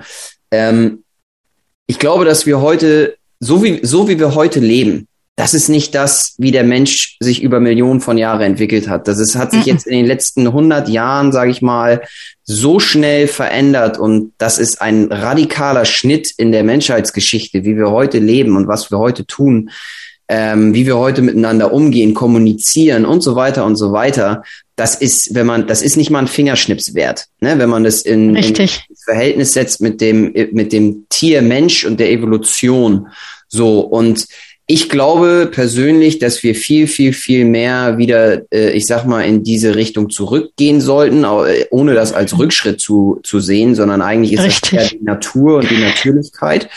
Ähm, und ich kann immer sehr, sehr viel davon mitnehmen, wenn ich höre, so und so war das früher gewesen, so und so ist der Mensch eigentlich gepolt und mhm. dann merke ich immer, ah, okay, Christian, deswegen läuft das bei dir im Körper so und so ab oder in deinen Gedanken ja. so und so ab. Und das finde ich ganz, ganz wichtig für Menschen zu wissen, weil die allerwenigsten sich damit auseinandersetzen, davon hören oder ähm, ja, überhaupt damit in Kontakt kommen. Und deswegen äh, äh, forciere ich das immer gerne, da so ein bisschen tiefer reinzugehen in diese Themen. Und jetzt darfst du gerne weitermachen. also ich habe ähm, genau, also da, das, was du sagst, ist alles völlig richtig. Ich habe äh, nur mal ganz nebenbei erwähnt auch ähm, ein Buch ähm, geschrieben und veröffentlicht.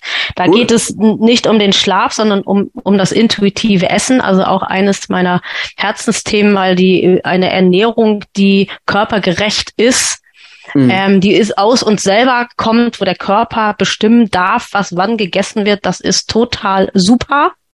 Und mhm. ist eben nicht, alle fressen ziellos alles in sich rein, sondern ist, wir nähren unseren Körper und füllen ihn nicht einfach nur. Mhm. Aber der Untertitel, da, da deswegen komme ich drauf, der Untertitel nämlich heißt, wie wir unsere Evolution, evolutionäre Genialität wiederentdecken. Und das ist genau das, was du sagst. Geil. Ja.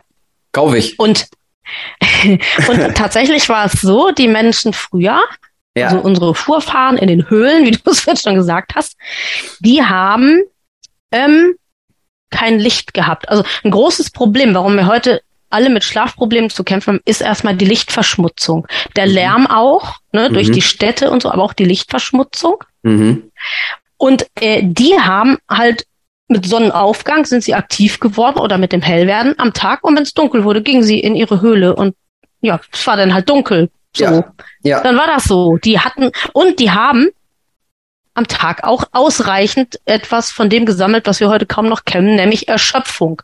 Und damit ist nicht seelische Erschöpfung gemeint, weil wir ja so viel gedacht und so viel gearbeitet haben, sondern körperliche Erschöpfung. Ja. Nämlich die haben sich bewegt den ganzen Tag.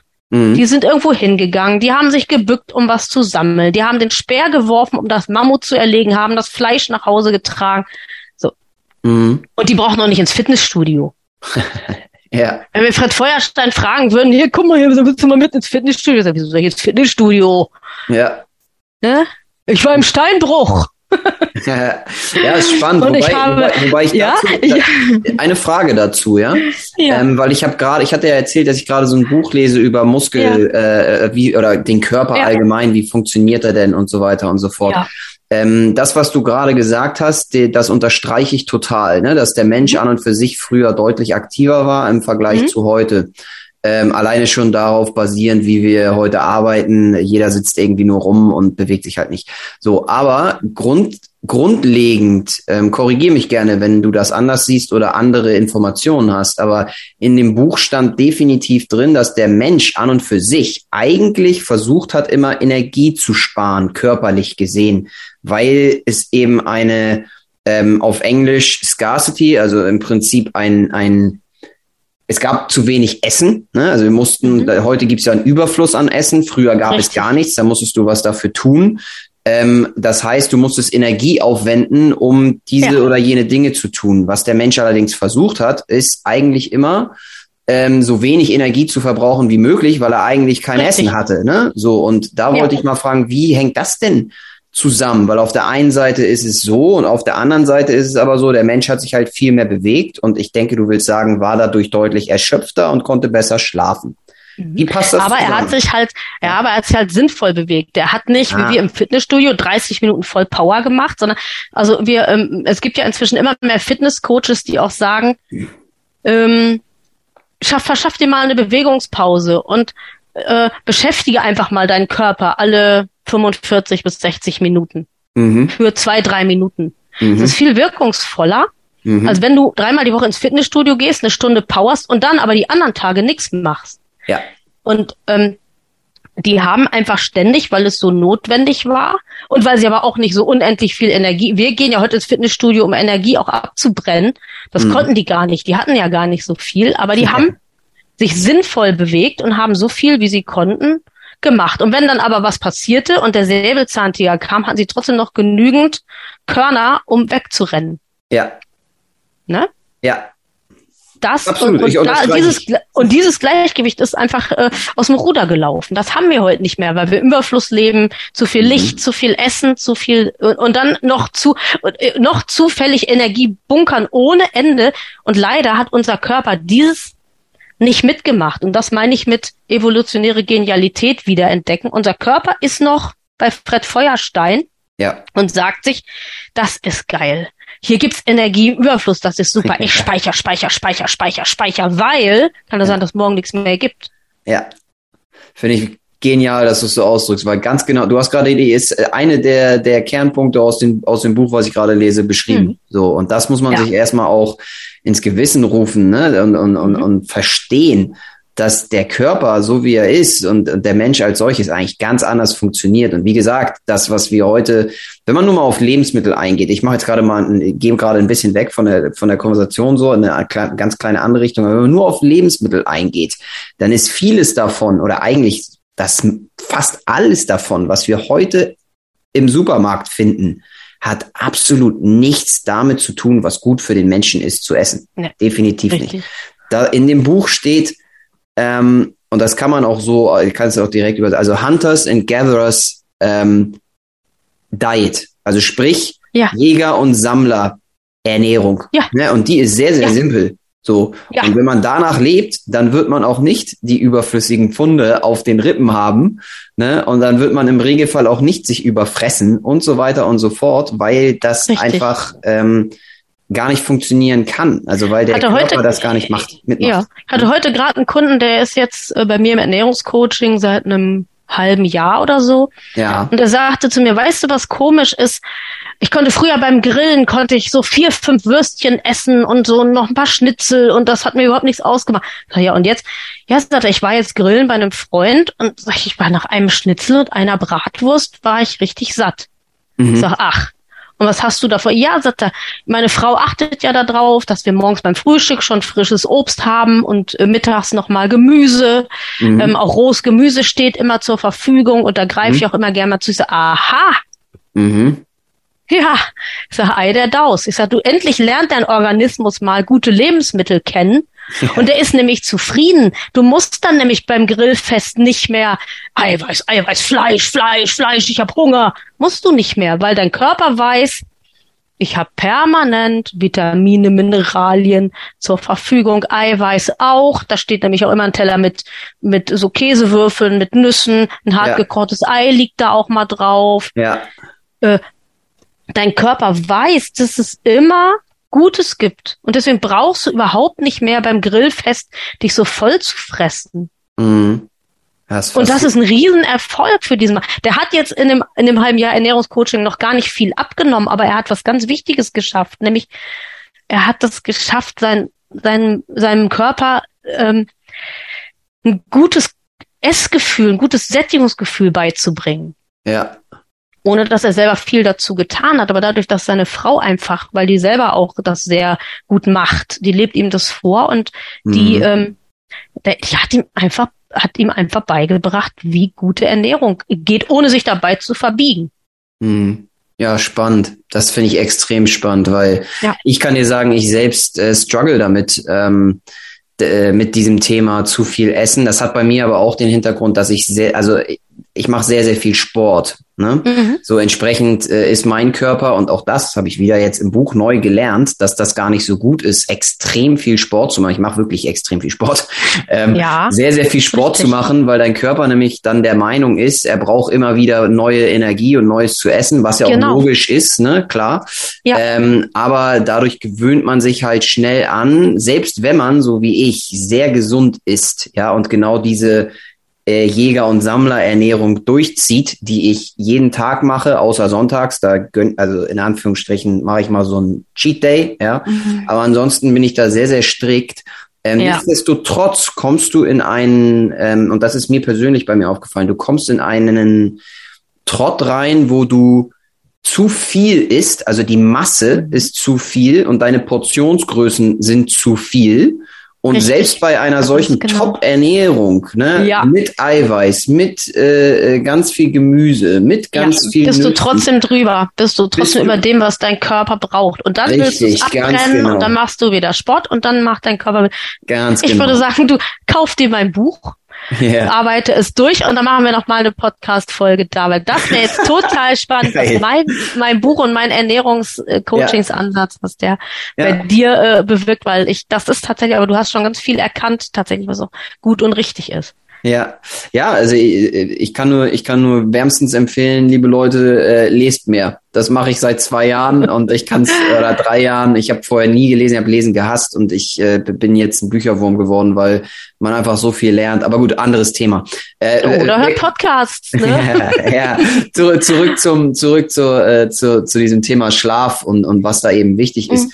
Dieses ganze ähm, Ding mit der ähm, also Ernährung wirkt sich auch auf den Schlaf aus. Ist das richtig? Ja, aber absolut, ja. Mhm, okay. Also ähm, deswegen gibt es bei mir auf meiner Seite auch ein, ein kostenloses E-Book. Mhm. Besser essen mit dem eigenen Biorhythmus. Mhm. Ähm, kann man sich runterladen und sich dabei ganz nebenbei in mein Newsletter eintragen. Mhm. Und ähm, da habe ich mir das. Was sagst du? Ich hatte gesagt, checkt das auf jeden Fall ab, ihr Lieben, ne? Alle Zuhörer, ja, Zuschauer genau. definitiv, definitiv machen. Und, und genau, da habe ich mir das angeguckt, was, wie, wie kann man den Biorhythmus eben unterstützen durch eine durch eine vernünftige Ernährung. Also ein großes Problem ist halt ganz oft zu spätes Essen. Mhm. Und dann auch zu Fett oder zu viele Kohlenhydrate. Mhm. Und das ist einfach ein Schlafkiller, wenn, wenn das A zu spät ist und wenn es A zu und B zu viel ist und C noch wirklich weil ähm, mit Fett und mit Kohlenhydraten ist, äh, ist die Leber und die Bauchspeicheldrüse und sowas extrem beschäftigt. Und eigentlich wollen die beiden nachts auch schlafen gehen. Die wollen dann überhaupt nicht Zucker mhm. und Fett verarbeiten und wegräumen. Mhm. Da haben die gar keinen Bock drauf. Mhm. Da haben die auch gar keine Zeit zu. Da sollen die regenerieren, da sollen die ihre kaputten Zellen austauschen und so. Ja.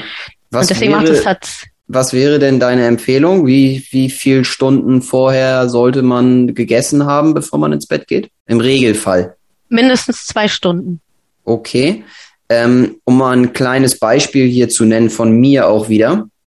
Ähm, ich habe bis vor, oh, ich würde sagen, knappen also vor ein paar Monaten habe ich damit aufgehört, habe ich immer abends sehr, sehr, äh, weil ich es einfach mochte und auch ehrlicherweise geil fand, habe ich äh, mir abends immer ähm, so ein, so ein Protein-Joghurt slash Pudding äh, äh, gegessen, plus extrem viel Früchte, weil ich einfach so ein Früchte äh, Junkie war jetzt sehr, sehr lange Zeit, bis mir aufgefallen ist, dass ich dann, als ich im Bett lag, extrem unruhig geworden bin und ja, nie einschlafen konnte. Gerade. Und dann ja, klar. So, äh, ne, aber pass auf, man lernt ja dazu, ne? Und ich habe mhm. dann ähm, und dann ist mir irgendwann aufgefallen, als dem, nachdem ich mhm. mich dann noch wieder mehr mit Ernährung auseinandergesetzt habe und jetzt verschiedenste Bücher darüber lese und so weiter, weil es mich einfach interessiert, dann gemerkt, ey, das ist ja total, also Christian, du bist total doof, weil das macht total Sinn, dass du nicht schlafen kannst, wenn du total aufgeputscht bist vom Zucker. Weil die meisten denken eben, hey, Früchte sind ja gesund und so, ne? Ja. Und, und, Vitamine, aber eigentlich ist das Einzige, was daran gesund ist, die Vitamine. So, ja, der ganze der Zucker ist ja, halt, der Fruchtzucker ne? ist, der Fruchtzucker ist auch okay, weil er wenigstens in dieses Naturprodukt reingehört. Ja, ich kann ähm, nur sagen, die Masse, die ich da weggedrückt habe, das ist halt dann nicht mehr gesund. Das, das, das weiß ich heute. Ja, das, ne? äh, nee, also genau, also das ist äh, tatsächlich auch so. Aber was einen eigentlich aufputscht, ist gar nicht nur der, unbedingt der Zucker, sondern das Problem ist, dass ja Insulin ausgeschüttet werden muss, ja. um den Zucker an, abzubauen. Mhm. Und das ähm, ähm, verhindert äh, die Melatoninausschüttung. Also Melatonin ist das Schlafhormon. Bei dir ist gerade das Licht Und, ausgegangen, glaube ich. Äh, das ist ja auf jeden Fall jetzt gerade komplett dunkel hier. Die Sonne ist untergegangen. Ah. Ja, jetzt bist du wieder da. die Sonne ist untergegangen und dadurch, ähm, das ist mal, wie lange wir hier schon podcasten, ne? Wahnsinn. Ja, cool. Ähm, also ja. die, äh, die Bauchspeichel, wenn, wenn, wenn das Insulin gebraucht wird, dann äh, wird kein Melatonin gelockt und äh, die Ausschüttung wird sogar manchmal vollständig blockiert und das ist das Problem, warum man nicht einschlafen kann, weil die Verarbeitung des Zuckers Vorrang hat, sozusagen. Ah, okay, guck an, guck an. Sehr spannend. Okay, also zwei bis drei Stunden vorher äh, sollte man gegessen haben. Was ja. sollte man da gegessen haben, wenn das geht, am besten? Ja. Also, also nicht so viel Fett, hattest du gesagt, und nicht zu viel Kohlenhydrate, Zucker. Da, wenn man sich ja, daran hält, dann läuft das. Das ist eigentlich ganz gut. Also man sollte eher dann eiweißbasiert essen. Also da kannst ja. du, da kannst du ein gutes Stück, also jetzt möglichst kein Schweinefleisch, also nicht ein Eisbein, ne, weil das dann schon wieder zu fettig ist. Aber ja. also eher eiweißhaltig am Abend würde ich schon sagen. Ja. Äh, schön, auch kannst du auch ein bisschen was Gemüsiges essen. Du kannst auch dann noch mal abends ein Kekschen essen, aber mhm musst du so gucken, mit was du so klarkommst. Also ich mache mhm. das manchmal auch und in, äh, meistens bezahle ich dann bei Nacht auch dafür. ja, ja, ja.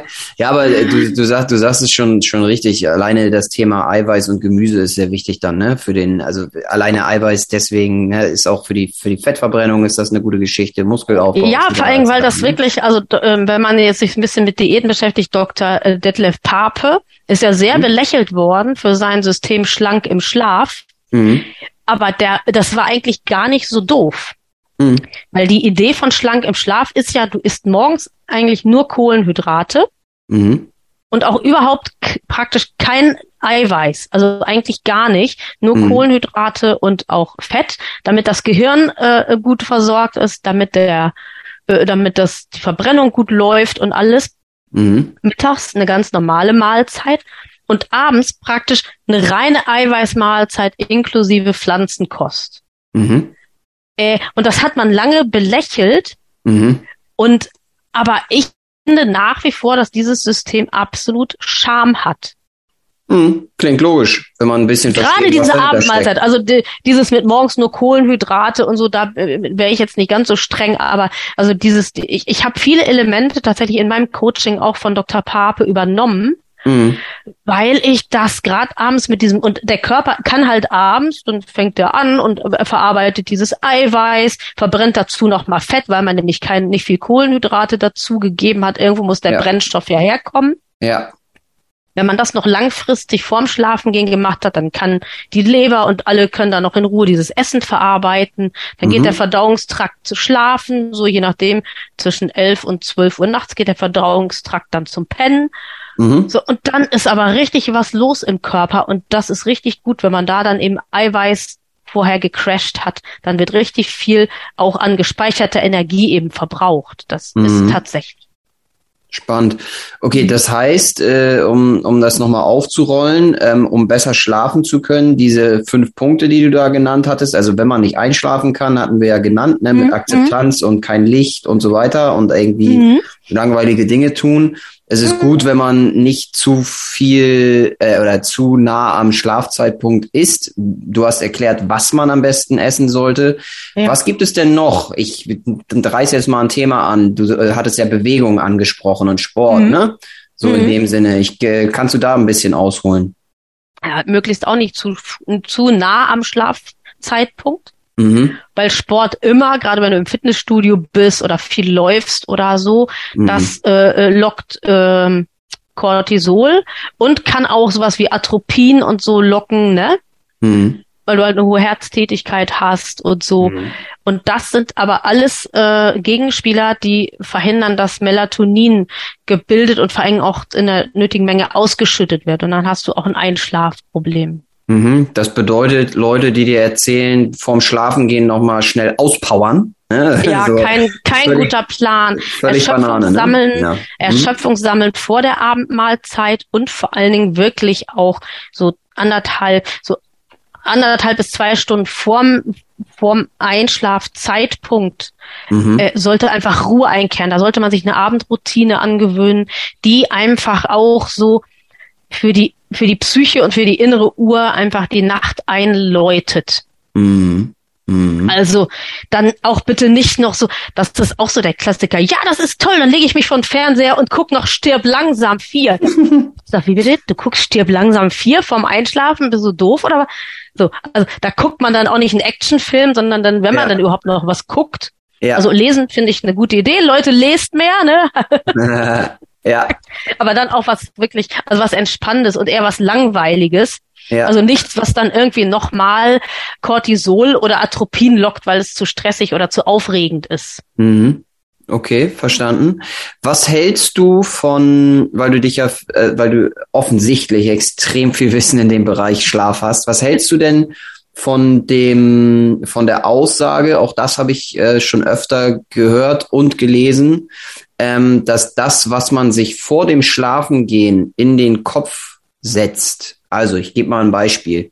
Ähm, ich bin, umso älter ich werde, umso ein größerer Verfechter werde ich von äh, Visualisierung als, mhm. als solches. Ja, also mhm. mir vorzustellen, für die Leute, die nicht wissen, was es bedeutet, mir eben vorzustellen, wie will ich in der Zukunft sein, wo will ich hin, was möchte ich haben, wie mhm. stelle ich mir meine Zukunft vor und so weiter. Ganz so mächtiges fort, ja? Tool für deine mentale Gesundheit, wenn das was Gutes ist, ja. Ja, genau. Und ähm, mhm. wie siehst du das im Hinblick auf den Schlaf? Weil ich habe eben gelesen und eben auch in vielen Podcasts gehört, dass das gerade vom Schlafengehen eine richtig gute Sache ist, weil dein Gedächt, also dein, dein, dein Kopf, deine Psyche innerhalb oder beim Schlafen sich das verfestigt und umso ja. öfter man es macht, das ins Unterbewusstsein geht und diese Dinge dann einen Effekt auf dein Leben haben, im Endeffekt. Ja. Ja. Hm. Genau. Ganz genau. Also da kann man verschiedene Sachen machen. Man kann sich die Zukunft visualisieren. Mhm. Man kann auch gerade so Menschen, die so ein Problem haben mit der Frage, oh, ich eigentlich, ach, ich kann nichts, was bin ich eigentlich wert und was mhm. bin ich in der Gesellschaft wert, dass ich mal sage, setz dich hin vom Schlafgehen und überleg dir fünf Dinge, die du heute gut gemacht hast. Mhm.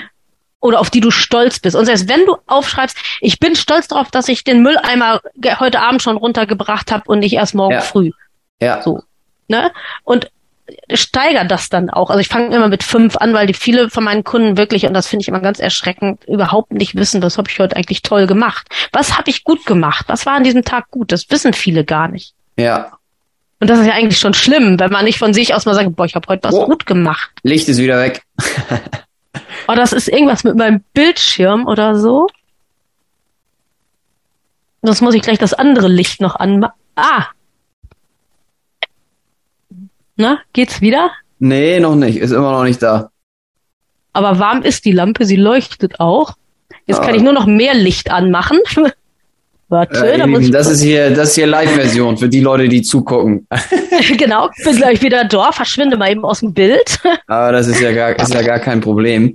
Ähm, dann knüpfe ich da einfach mal an. Jetzt müsst ihr, jetzt müsst ihr mit mir äh, Vorlieb nehmen hier. Dann, äh, also ich kann nur, ich kann nur wärmstens empfehlen. Ich habe die Erfahrung gemacht. Ähm, dass wenn ich vorm Schlafen gehen, das habe ich eine Zeit lang gemacht, im Moment tue ich es nicht mehr, ähm, mir einfach nur ähm, Geräuschkulissen anmache von Natur, also irgendwie Vögel, die zwitschern so ein bisschen oder ein bisschen ein Fluss, der so irgendwo läuft, ein Bächlein oder ganz entspannende Musik, dass mich das extrem runtergefahren hat und mir dann im Nachgang beim Einschlafen sehr, sehr geholfen hat. So, ich, ich meine auch, kannst du mich gerne korrigieren, äh, Nina, aber ich meine auch, dass man sowas theoretisch minimal im Hintergrund beim Schlafen laufen lassen kann. Ich weiß nicht, ob das hilft oder nicht hilft oder ob das eher eine gute oder schlechte Sache ist, aber zumindest vorm Schlafen gehen hat mir das immer geholfen. Ja, und das dieses muss man ganze, ausprobieren. Das kann, ja. Und dieses ganze das kann Thema, schon helfen. Ja, und dieses ganze Thema Visualisierung selbst, mhm. ähm, äh, gut, können Leute für Hokuspokus halten. Ich bin der Meinung, dass es absolut kein Hokuspokus ist, sondern unfassbar wertvoll. Nee, und müssen ähm, aber gute Gedanken sein. Also wenn du visualisierst, ja. dass du übermorgen zu deinem Chef musst und mit dem irgendwas aushandeln musst, dein Gehalt oder so, dann ist das natürlich schlecht, ja. wenn du dir ja. das gerade visualisierst vom Einschlafen. Ganz, ganz also klar. gute Gedanken, gute Gedanken, gute Visionen. Ähm, mhm. Kannst auch in die Vergangenheit gehen und dich an deinen letzten Urlaub erinnern, was du immer willst. Ne? Mhm. Ja, Spannend. Nee, schön. Ich, das war, war nur mal so eine Zwischenfrage, die ich von dir gerne beantwortet haben wollte, ob ja. das denn stimmt, äh, was, was ja. ich da gelesen und gehört habe. Okay, finde ich, finde ich, finde ich spannend. Das heißt, wir haben jetzt gecovert hier irgendwie die verschiedenen Steps, die man da machen kann, plus Essen, plus Sport. Gibt es noch mhm. irgendwas, mhm. wo du sagen würdest, ähm, darauf sollte, könnte man achten, das ist wichtig, um halt besser schlafen zu können? Ja, eben auch die Morgenroutine. Also ein guter Tag, das war das erste, der erste Leitsatz in unserer Ausbildung. Ein guter Tag führt in eine gute Nacht. Das heißt, wenn ich den ganzen Tag nur dabei bin zu hasseln und dem Tag hinterher zu laufen und morgens ja. schon äh, gestresst aufstehe, dann komme ich auch nicht in eine gute Nacht. Das heißt, ähm, das, das heißt wirklich, dass schon vom Morgen an es einfach wichtig ist, achtsam äh, in, mit, mit, mit, dem, mit dem Stresslevel, mit dem Körper, mit den inneren mhm. Uhren umzugehen, um einfach wirklich durch eine gute Tagesstruktur, durch einen ruhig äh, laufenden Tag, mhm. und selbst wenn er mal nicht läuft, muss man sich irgendwo den Moment suchen, wo man das wieder einfängt, mhm. dann eben in eine gute Nacht zu kommen. Das ist, glaube ich, echt, und das ist das, was auch am schwersten ist. Mhm. Darf ich da einhaken? Mhm.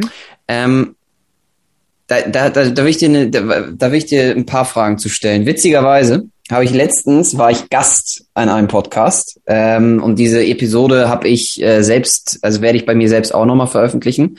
Da habe ich über meine eigene Morgenroutine sprechen dürfen, mhm. weil ich diese nämlich umgestellt habe ähm, ja. über die letzten paar Jahre hinweg. Ja. Und ähm, der Meinung bin, dass die, die ich jetzt für mich so habe, jeder hat ja so seine eigene, ne, aber die, die ich ja. so habe, ähm, ich empfinde die als extrem positiv. Ähm, und ich kann nur von mir erzählen, die hat mein Leben verändert. Ähm, mhm. und zwar und zwar positiv. Mhm. Ähm, und ich wollte von dir einfach, ohne dass ich jetzt mal erzähle, was wie meine denn aussieht, wollte ich von dir mal wissen, was du denn empfehlst, was man morgens so machen könnte, sollte, um gut in den Tag zu starten. Für, genau, das ist für jeden anders und das erarbeiten wir eben auch im Coaching, weil jeder Mensch auch anders ist und genauso vielfältig sind die Routinen. Aber wichtig ist, mhm. dass man von Montag bis Sonntag irgendwie für die innere Uhr drei, vier Items hat, die immer in der gleichen Reihenfolge ablaufen. Morgens. Und sei es, dass das, ja. Ja. Und sei es, dass es irgendwie nur ist, ich gehe erst den Kaffee kochen, dann ins Bad zum Zähne putzen und dann irgendwie mit dem Hund raus oder so. Mhm, mhm. Aber man sollte sich solche Dinge angewöhnen, die man immer in der gleichen Weise macht, weil dann für die innere Uhr klar ist und fürs Unterbewusstsein, aha, der Tag beginnt und tatsächlich kann man messen, mhm. dass äh, Leute, die dann auch eine stabile Morgenroutine haben, dass die auch dann ähm, vom Hormonspiegel her und so zur richtigen Zeit dann eben auch Serotonin bilden, Aktivitätshormone und so und auch ein bisschen Cortisol, damit der Tag auch ähm, energiegeladen beginnen kann. Mhm. Ähm, und je stabiler die Routine ist, umso mehr weiß die innere Uhr dann Bescheid.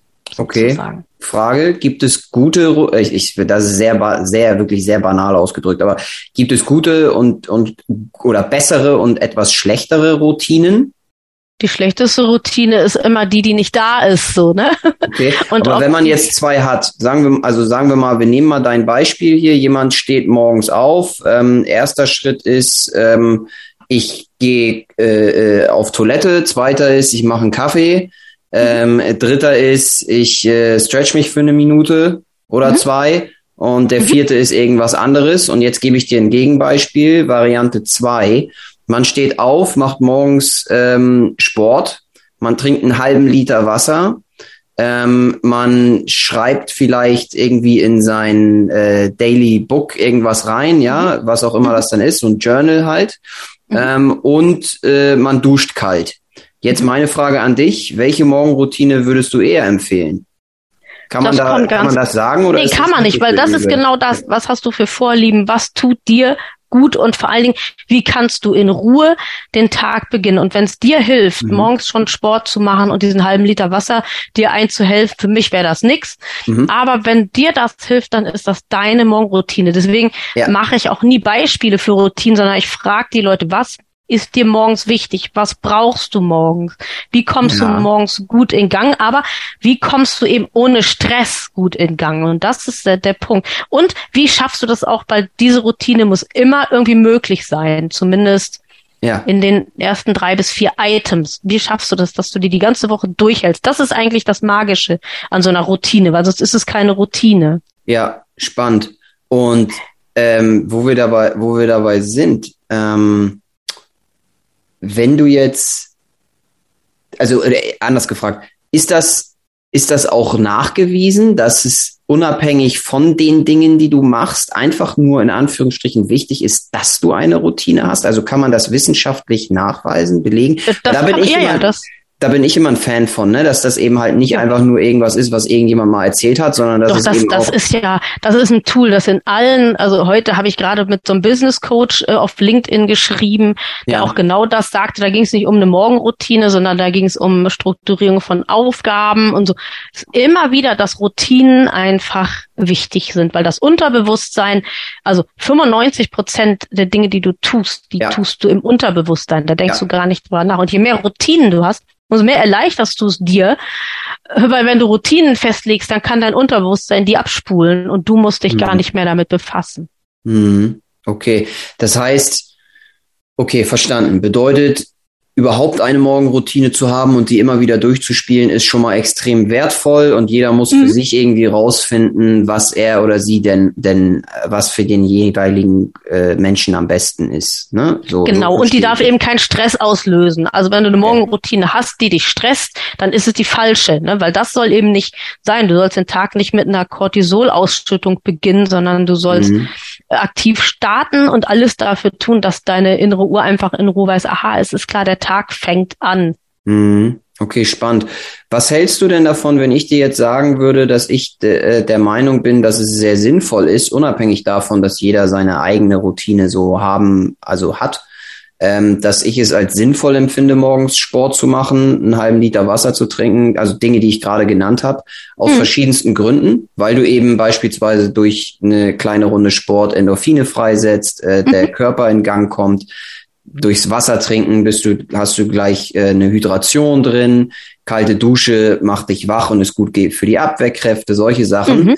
Im Gegensatz zu einer Routine wie ich stehe auf, gehe einmal auf Toilette, ich mache mir einen Kaffee, ich stretch mich zwei Minuten. Das ist jetzt sehr mhm. platt ja, aber du, das mir, kommt drauf weißt, an, was ich, was du, mein, ne? kommt drauf an, was du für ein Chronotyp bist und wie du gestrickt bist. Wenn du morgens einfach einer bist, der lange braucht, mhm. dann schaffst du das einfach nicht. Dann stresst es dich nämlich morgens, diesen ah, Sport zu machen. Okay. Also ich bin auch eine, jetzt wo hier in Tosch steht, Sommer ist, ich äh, gehe auch morgens, tatsächlich stehe ich auf, laufe zehn Minuten zu Fuß zum Freibad, schwimme so, naja, so 750 bis 1000 Meter und gehe wieder nach Hause. Finde ich total cool. Genial, genial. Ja, Mhm. Aber das ist nicht jedermanns Sache. Ich bin jetzt Chronotyp Lerche. Also ich bin morgens schon, ich kann aufstehen, bin fit, morgens früh.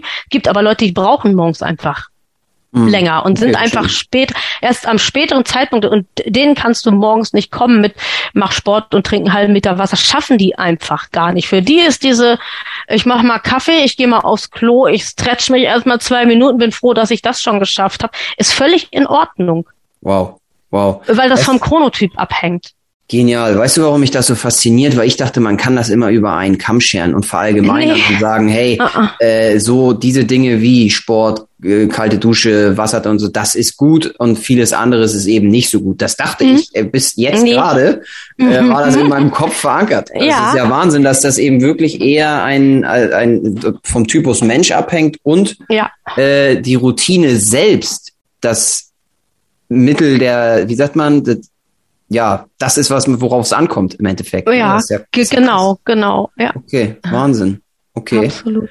Spannend. Ähm, das ist aber ein guter Übergang in ähm, ja das Thema, was du jetzt ja oder was du hauptsächlich äh, auch machst und tust und worum es dir geht, dieses ähm, was du als chronobiologisches Coaching beschreibst. Ne? Mhm. Du sagst ja gerade, dass es eine ganz gute Überleitung war, die ich da unbewusst, unwissend gemacht habe.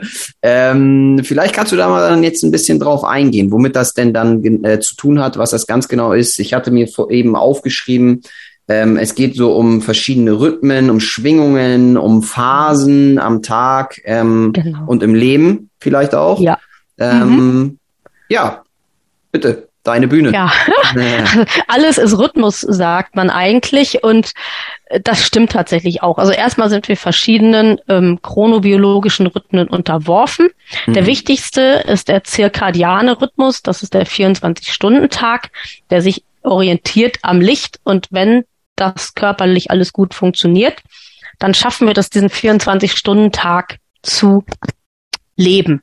Mhm. Dann gibt es Rhythmen, die sind kürzer als der Tag. Die kommen also mehrmals am Tag vor. Mhm. Da sind wir bei Atmung, da sind wir bei Hunger, äh, also bei den, ne, bei den Ausschüttungen der okay. ähm, Hunger- und Sättigungshormone, ähm, äh, der, der Rhythmus von Pulsschlag zu Atemzügen, ne, das sind alles chronobiologische Rhythmen. Ja. Und es gibt spannenderweise auch Rhythmen, die sind länger als der Tag.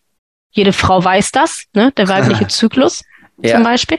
Aber auch zum Beispiel Infektionskrankheiten laufen circa septan ab. Also das heißt, eine Infektionskrankheit dauert, hat ungefähr einen Sieben-Tage-Rhythmus. Ist auch chronobiologisch geregelt. Ja. Und jetzt haben wir einen Haufen Umwelteinflüsse, Licht vor allem, Lichtverschmutzung, aber auch Lärm und sowas. Dinge, die unsere Rhythmen eigentlich permanent stören, falsche Ernährung auch. Mhm. Und das Ergebnis davon sind eben Schlafprobleme, sind fehlende Routinen, alles das, was wir eigentlich heute und hier besprochen haben. Mhm. Und ähm, es geht jetzt darum eigentlich, dass man sich diese Rhythmen wieder bewusst macht. Mhm. Und interessant ist eben auch, ich habe vorhin ja kurz den Schlaf erklärt mit dem Schlafzyklus. Ja. Und wir haben das umgekehrt auch am Tag. Dadurch leben wir nämlich auch eigentlich immer ungefähr 90-minütige Rhythmen. Mhm. Das ist der Basic Rest Activity Cycle. Okay. Wo wir eigentlich über den meisten Teil dieser Phasen natürlich aktiv sind und leistungsfähig. Aber wir haben auch alle mh, mm, 60 bis 90 Minuten mal ein Tief. Und das haben wir deshalb, weil ich vorhin ja schon mal gesagt habe, wenn wir zum Beispiel zu spät essen, dann können die Verdauungsorgane eigentlich gar nicht mehr richtig verdauen, weil die schon zum Schlafen gegangen sind. Mhm. Und den ganzen Tag schalten in unserem Körper irgendwelche Organe auch äh, Hochaktivität. Ja. Und andere gehen sich ausruhen. Ja. Und immer wenn wir im Laufe des Tages mal das Gefühl, oh, ich kann nicht mehr, ich habe so einen Hänger, dann ist das mit allergrößter Sicherheit eine Phase, in der irgendetwas in deinem Körper umschaltet. Jetzt haben wir das Problem, dass wir durch Arbeitstag, durch äußere Einflüsse leben wir da immer so drüber hinweg. Mhm. Und dann fängt der Körper irgendwann an und macht das dann, wenn er denkt, dass Zeit dazu ist. Mhm. Und deswegen haben wir manchmal ganz schlimme Hänger, weil nämlich dann verschiedene dieser Dinge zur Unzeit stattfinden und weil das dann irgendwann so chaotisch ist, dass der Körper das irgendwann wieder einfangen muss und dann schickt ah. er uns Schachmatt. Das heißt, da äh, überlappen sich dann die Zyklen, kann man das so mhm. sagen? Ja. Okay, verstanden. Du, wir müssen nochmal wieder, ihr lieben Leute, ein, kurze, ein kurzes Break machen. Ja, diesmal muss ich allerdings auch wirklich auf Toilette. ähm, aber wir sind gleich wieder für euch da und äh, gehen dann auf die Zyklen ein. Finde ich unfassbar spannend. Das ist ja Wahnsinn hier. okay, bis gleich. Dann, ciao, ciao.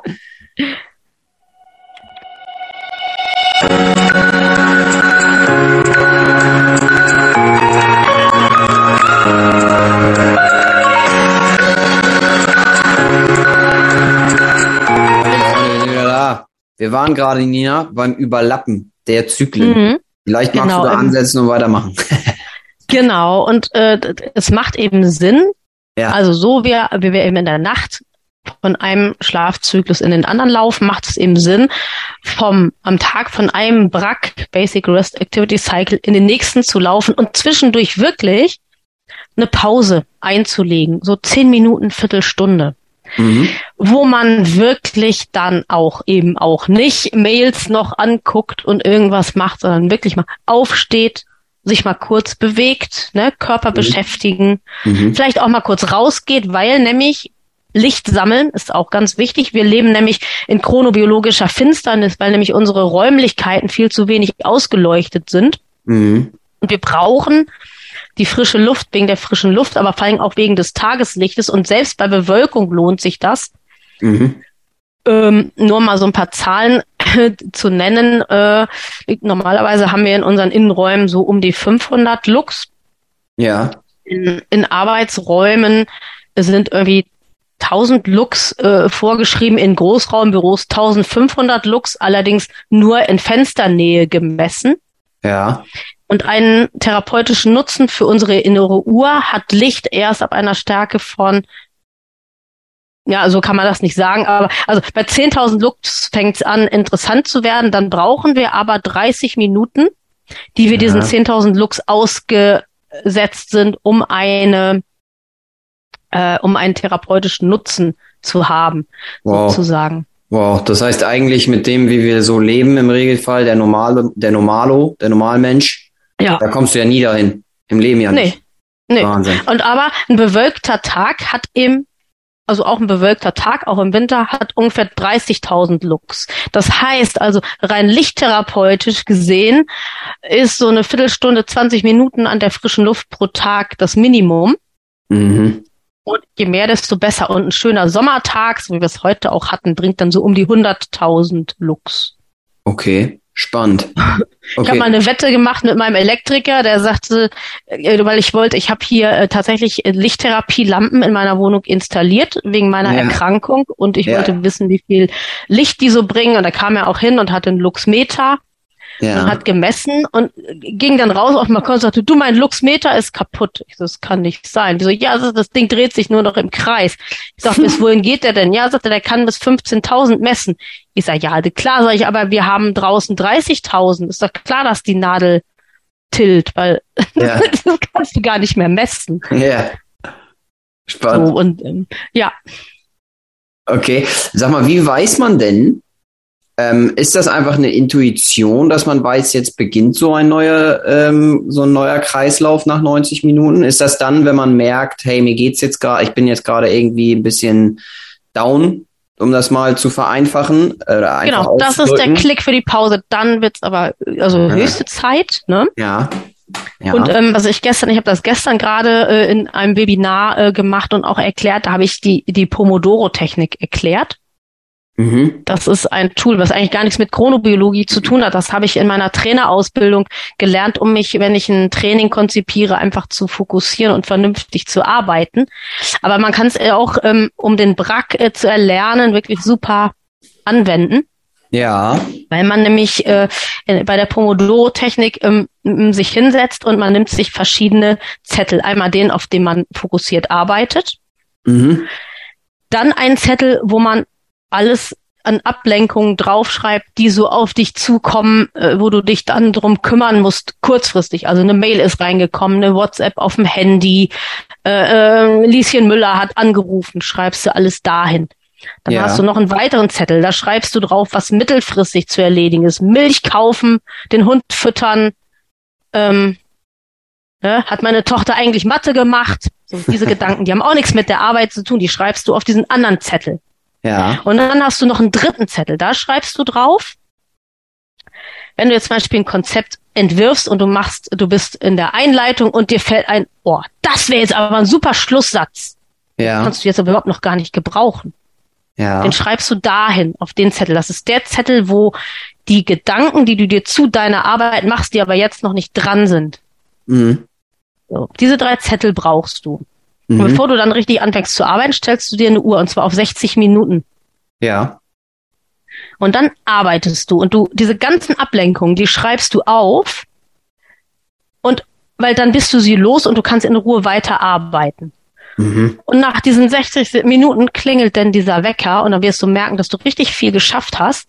Mhm. Und dann hast du noch eben so ein bisschen Kapazität für deine Sachen, die du für kurzfristig aufgeschrieben hast. Mails checken, WhatsApp gucken, Anneliese anrufen. Mhm. So, und dann wirst du nach einer weiteren Viertelstunde merken, oh, jetzt ist es aber. Ja. Jetzt kann ich nicht mehr. Und dann machst du da eine Viertelstunde Pause. Was hat das für, und, und jetzt weißt du auch, obwohl ich das noch gar nicht richtig gesagt habe, jetzt weißt du auch, warum zum Beispiel Filme im Kino meistens nicht länger sind als 90 Minuten. Ja, weil dann die Aufmerksamkeitsspanne äh, komplett weggeht. Mhm. Fußballspieler ah. machen auch nach 45 Minuten eine Pause, aber nicht, weil die nicht mehr laufen können, sondern weil die Umsetzung der Taktik einfach immer schwerer wird.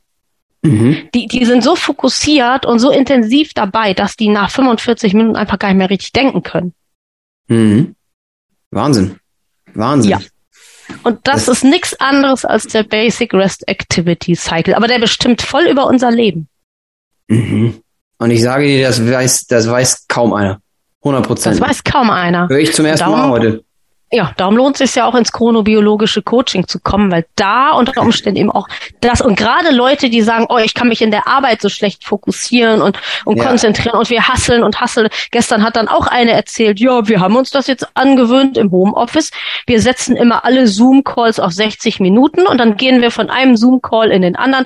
Ach, und wenn es dann mal bei einem nicht so peinlich ist, dann essen wir mal zwischendurch. Das seid ihr verrückt? So, was hat ja. euer Chef mit euch vor? Will der euch gesund erhalten oder verheizen? Ja. Ja, ja, sagt sie. Und sie merkt es abends auch, ne, dass sie eigentlich nichts mehr will, nichts mehr kann, dass sie fix und foxy. Klar, da wäre ich auch fix und foxy. Ja. Einmal, weil Zoom anstrengend ist, aber weil einfach auch diese, dieser Moment, wo man einfach mal dem Körper auch diesen Regenerationsmoment lässt, mhm. weil der überhaupt nicht stattfindet in diesem Arbeitssetting. Mhm. Kann ich verstehen, weil wir sind jetzt, ich, äh, kein Scheiß, also zwei Sachen, die mir gerade direkt da einfallen. Äh, wir sind ja jetzt auch schon länger als anderthalb Stunden dabei und ich sage dir, ja. es wird für mich etwas schwieriger, überhaupt äh, gedanklich. Jetzt ist es auch schon neun Uhr am Abend hier. ja, ja, aber genau. das wird, das wird natürlich nicht einfacher. Das merkt man dann schon. Da bin ich total Richtig. bei dir. Also das, was du gerade gesagt hast, mhm. kann ich sofort unterstreichen. Und ja. das Zweite ist, ähm, diese Zyklen, die du da ansprichst, da hast du recht. Das fällt einem wahrscheinlich aber so selbst gar nicht, wenn man es auch nicht weiß, überhaupt gar nicht so auf. Das, was ich kenne persönlich, ist, dass ich ähm, am Tag ähm, früher, heute nicht mehr, sehr, sehr wenig nur, ähm, auch solche extrem Down-Phasen hatte. Das mhm. hat aber mhm. sich dadurch gelegt, dass ich mich eben jetzt heute anders ernähre und äh, anders Sport mache und so weiter und so fort. Das ist ja. viel, viel besser geworden. Ich ja. glaube, korrigiere mich gerne, aber das hat einen großen Einfluss, denke ich mal, auf diese Zyklen. Ähm, aber ja, ich würde, glaube, also ich werde glaub, äh, äh, das mal beobachten, wie das ist. Mhm wenn ich jetzt morgens bei der Arbeit starte, sagen wir um acht, mhm. äh, und, und dann, wie ich um halb zehn drauf bin, um mal ja, zu gucken, wo, was ja. geht hier eigentlich ab. Und guck mal, ab neun guckst. Wenn du acht anfängst zu arbeiten, guck mal so ab neun, Viertel nach neun, hör mal in dich rein. Das wirst du wirklich, wenn du das dir bewusst machst, dann fängst du damit, dann machst du Viertel nach neun die Pause, fängst um halb zehn wieder richtig an. Also Pause heißt dann auch, ich gehe zum Kollegen, spreche mit dem, ich hole mir vielleicht einen Kaffee, mhm. ne, ich ähm, mhm. mach so Dinge, die, die einfach ja, die, die dann einfach Entspannung bedeuten. Mhm. Okay, was ist denn, äh, verstehe ich, also das, das macht doch total Sinn, äh, kleinen Break machen nach dieser, mhm. nach dieser Zeit und, und einmal kurz abschalten, Energie mhm. tanken. Äh, mhm. am besten nicht solche Dinge wie, ich gucke jetzt die ganze Zeit auf mein Handy und, und bin bei Instagram nee. unterwegs, sondern nee. andere sinnvolle Sachen. Ähm, ja.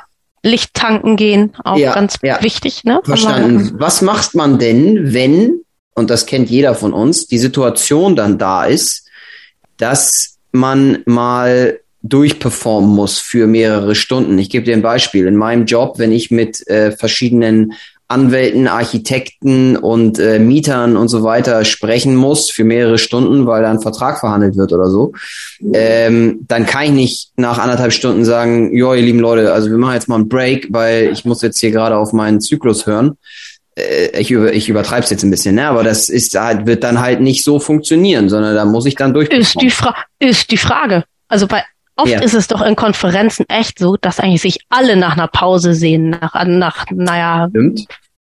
So. Stimmt. Und du musst ja nicht eine Viertelstunde, äh, sagst mir, Leute, passt mal auf. Wollen wir mal gerade fünf Minuten Pause machen? Wir machen mal Fenster auf. Lasst uns mal alle aufstehen. Ja, wir stretchen, ja. wir strecken alle mal einmal richtig so die Arme hoch und machen uns mal lang da wirst du wahrscheinlich geliebt werden, weil alle sagen, Gott sei Dank. Ja. Ja, gut, Endlich aber, sagt das mal einer. Ja, ich bin, ich bin bei dir. Das, was du ansprichst, wäre dann eher so ein, ich sag mal, internes Meeting, aber das, was ich gerade meinte, ist halt so ein externes Ding, ne, wo jeder dann so in Anführungsstrichen auf, äh, ich, ich, ich sag's jetzt mal ganz lapsch, so auf Business hier äh, macht und spielt und die wenigsten dann auf die Idee kommen würden und verschiedensten Parteien am Tisch sagen würden, ihr Lieben, äh, wir sollten mal ganz kurz eine Pause machen. Das wäre vielleicht sogar noch in Anführungsstrichen akzeptabel. Ja, aber die Leute wollen ja dann immer gerne so tun, von wegen, hey, ich muss jetzt hier durchperformen und zeigen, was für ein geiler Mensch ich bin. Aber ähm, ja, aber ich, ja, glaube ich auch, dass das viele so sehen, aber ich glaube, dass viele, hm. äh, wenn das mal einer anfängt, also ich hatte vor kurzem auch einen Mann im Schlafcoaching, der war in einer Führungsrolle und sagte, oh, ich kann doch nicht zugeben, dass ich ein Schlafproblem habe und dass ich nachts schlecht geschlafen habe. Ich sag, warum nicht? Hm. Ja, sie können sage, gucken Sie mal so, wenn Sie ein Meeting haben, in die Runde und sagen Sie, oh, ihr, ihr seht heute aber frisch aus, super, ne? Ich brauche noch einen Moment, ich, aber ich krieg das hin. So. Und der hat dann von sich aus zum Beispiel gesagt, ich lege jetzt mal erstmal alle meine Team-Meetings eine halbe Stunde später. Mhm. So, weil dann habe ich meine, dann bin ich besser drauf. Und was er, und was ich auch zu ihm gesagt habe, ist, äh, bieten Sie doch einfach mal Pausen an. Weil das ist immer so, das traut sich erstmal keiner. Aber wenn man das Meeting selber in der Hand hat, mhm dann kann man auch mal sagen, Leute, lasst uns doch mal. Und was man dann in der Pause macht, der eine geht aufs Klo, der andere geht eine rauchen, mhm. ne? Der, der dritte hebt vielleicht mal die Arme und streckt sich, aber eigentlich sehnen sich alle nach dieser Pause. Mhm. Und dieses also deswegen sage ich auch, Schlafen und Pause machen wird in vielen Business-Bereichen äh, als Zeitverschwendung erachtet. Mhm. Und man kann da eigentlich sagen, ich gehe jetzt mal mit gutem Beispiel voran. Ich führe mal in den Meetings, wo ich drin bin, einen anderen Stil ein. Ja. Und sag mal alle 90 Minuten, alle 75 Minuten, sag ich, wollen wir mal fünf Minuten Pause machen? Mhm. Da werden alle dankbar sein, das traut sich nur keiner. Ja, Wahnsinn, das, da hast du recht. Da hast du vollkommen recht. Also das, du performst ja trotzdem, ne, du, also du musst ja nicht eine Viertelstunde, aber sagst, wir können mal fünf Minuten reichen ja schon, dass du einmal aufgestanden bist, dass du dich einmal vom Kontext getrennt hast, dass mhm. du fünf Schritte gegangen bist und gehst wieder auf deinen Stuhl so, mhm. und jetzt rennen nämlich alle zwischendurch, das ist doch auch scheiße, da rennen alle bei der Sitzung hin und schütten sich Kaffee ein und gehen zwischendurch aufs Klo. Ist doch total blöd, weil, ja. weil die ja gar nicht wissen, wann die was trinken können, wann die, wann die Pipi machen können. Mhm. Und wenn, wenn, wenn man mal sagt, in meinen Meetings ist alle 75 Minuten ein Break oder wenn es dann mal 80 oder 105 werden, spielt es nicht die Rolle, aber um und bei. Mhm. Da ist ein ja. Break und da könnt ihr aufs Klo gehen, da könnt ihr euch einen Kaffee holen, aber zwischendurch will ich das nicht haben. Dann ist nämlich viel fokussierteres Arbeiten. Mhm. Dann ist es ja gut, dass wir un unbewusst hier immer mal Breaks eingespielt haben. Damit die ja. Leute besser zuhören und zusehen können und wir hier. War für mich äh, aber auch. Ich bin tatsächlich kurz aufgestanden, bin einmal hier ähm, rüber in die, ins andere Zimmer gegangen, wieder ja. an den Rechner gegangen, habe mich neu eingeloggt, genau das. Ja. Und wir hatten jetzt, das sind jetzt 40 Minuten, die Zoom vorgibt, aber ja, genau. Und es hat aber, wir haben immer wieder den Gesprächsfaden auch gefunden. Da hast du recht. Das ist, äh, das fällt einem so gar nicht auf. Und ich sag dir was, dieses, den ersten Schritt zu machen, das ist ja immer das Schwierigste, aber den ja. dann zu tun, äh, das scheint Gold zu sein, ne? Um halt nicht nur sich selbst zu helfen, sondern anderen auch zu helfen. Ja wenn wir jetzt Absolut. über einen Business-Kontext reden, aber das kann man Absolut. ja auch privat für sich umsetzen. Ne? Also Total. wenn ja. ich hier zu Hause im Homeoffice sitze und äh, der Meinung bin, ich muss hier jetzt, weil ich so einen Berg an Arbeit habe, äh, vier Stunden durchprügeln, das funktioniert so nicht. Äh, merke ich ja selber Bringt auch. auch ne? nichts. Du merkst es ja. doch selber. Spätestens ab Stunde drei schaffst du ja nur noch die Hälfte. Und wenn du zwischendurch mhm. sagst, okay, jetzt mache ich diesen Break, nach 60 Minuten mache ich den. Mhm. Und wenn dir eine Viertelstunde so viel ist, machst du fünf Minuten, aber mach ihn und geh hin und beweg dich kurz und mhm. geh dann deinen Kaffee holen und nicht so zwischendrin, um dann, weil dann machst du ja trotzdem den Break, weil du zum Kaffee holen gehst. Ja. Und ja. dann mach ihn doch wesentlich strukturiert und geh hin und sag, und gerade im Homeoffice übrigens fehlt es an strukturierenden Elementen. Das ist ein Riesenproblem für Leute, die im Homeoffice arbeiten. Mhm. Ja, Absolut. Du, wenn, das, das finde ich, also diesen, diesen Basic äh, REST Activity Cycle mhm. habe ich mir auf jeden Fall hier notiert und finde ich äh, extrem wissenswert, sage ich dir ganz ehrlich. Ja, das ist ein ganz ähm, cooles Tool. Was von diesen Zyklen, was, was, muss, was muss man noch wissen? Was muss der Zuhörer, Zuschauer noch darüber wissen, was ganz, ganz wichtig ist, außer jetzt dieser 90-Minuten-Zyklus? Ich glaube, das ist echt das Wichtigste. Gute Morgenroutine, guten, gute Abendroutine, den mhm. Tag strukturieren mit dem, mit dem Brack, weil dann nämlich der Körper sich schon an diese Zyklen gewöhnt hat und dann kriegt er auch die Schlafzyklen auf die Reihe. Und wer es mhm. eben nicht alleine schafft, dafür sind wir Schlafcoaches da, dass wir da unterstützen, die helfen eben auch ne, bei diesen Strukturierungen. Also ich kann das nicht, ich krieg das nicht hin, so wie wir eben auch gesagt haben, wie soll ich denn das im Business machen? Ja. Und dann gucken wir uns an, ne, was gibt's da für Aufgaben und wer sagt überhaupt, dass das dann genau stattfinden muss und so. Mhm. Weil ganz oft ist es ja auch ein Druck, den man sich selber macht, der aber gar nicht da ist. Mhm. Du, ich habe hier immer neben mir auch eine Liste an Fragen, die ich immer mal so äh, einwerfe, die ja völlig aus dem Kontext, also völlig überhaupt nichts mit der Situation zu tun haben, aber die ich immer ja. mal ganz spannend finde und einfach so reinwerfe. Ähm, äh, wenn du ähm, ein Buch empfehlen könntest oder eine Dokumentation oder irgendwas, ne? Was wäre das? Was würdest du den Leuten empfehlen? Meine Ausbilderin Ulrike Jung hat ein Buch geschrieben, ähm, oh Mist, jetzt komme ich gerade nicht auf den, meine, ähm, meine inneren Uhren und ich oder so ähnlich. Muss ich nochmal nachgucken, ich schicke dir ja. den Link. und da beschreibt sie eigentlich, also das ist eigentlich mehr ein Buch für Experten, aber wenn man diesen Podcast gehört hat, ist man auf dem richtigen Level, um das zu lesen. Mhm. Ach, das Erfolgsteam, meine inneren Uhren und ich, so heißt es, von Ulrike Jung. Ja. Und da beschreibt sie eigentlich genau das, wie, wie das geht mit der Chronobiologie, ja. ähm, wie die inneren Uhren äh, äh, ticken und warum das so wichtig ist.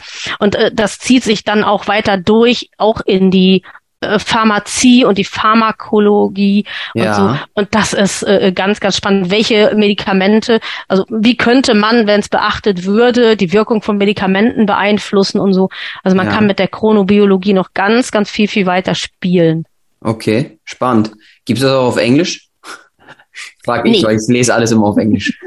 Also nee, äh, nein, das gibt's nicht auf Englisch. Okay, okay, alles klar. Nee, aber gut. Dann aber auf Deutsch ist es auch lesenswert. Ja, also hört sich auf jeden Fall so an, kann man, kann man gerne machen. Ich habe noch eine andere Frage. Ein in den letzten, wenn du jetzt so zurückguckst, ne, in die, in die letzten paar Jahre, sagen wir mal die letzten drei, drei bis fünf oder so, was ist der wichtigste Skill, für dich, den du so gelernt hast in den letzten paar Jahren, den du auch wirklich anwenden kannst?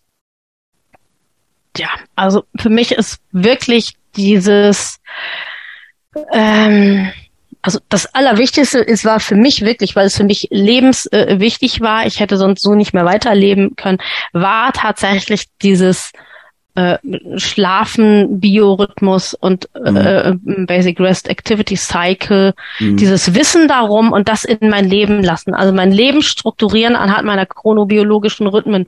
Das war für mich, äh, für meine körperliche und psychische Gesundheit absolut elementar wichtig. Mhm. mhm. Und darum stehe ich als Coach eben auch dafür, weil das mein äh, Schlüssel für mein wirklich wieder erfülltes und gutes Leben gewesen ist. Mhm. Ja, macht total Sinn, wenn man das so mhm. hört, auf jeden Fall. Ähm, du, wenn du mal mit einer Person, völlig egal wer, ne, kann noch am Leben sein oder auch schon verstorben sein, mal die Möglichkeit hättest, für 30 Minuten zu sprechen, von Augen, von, also und ein Vier-Augen-Gespräch. Mit wem würdest du das gerne mal machen? Puh. Ähm,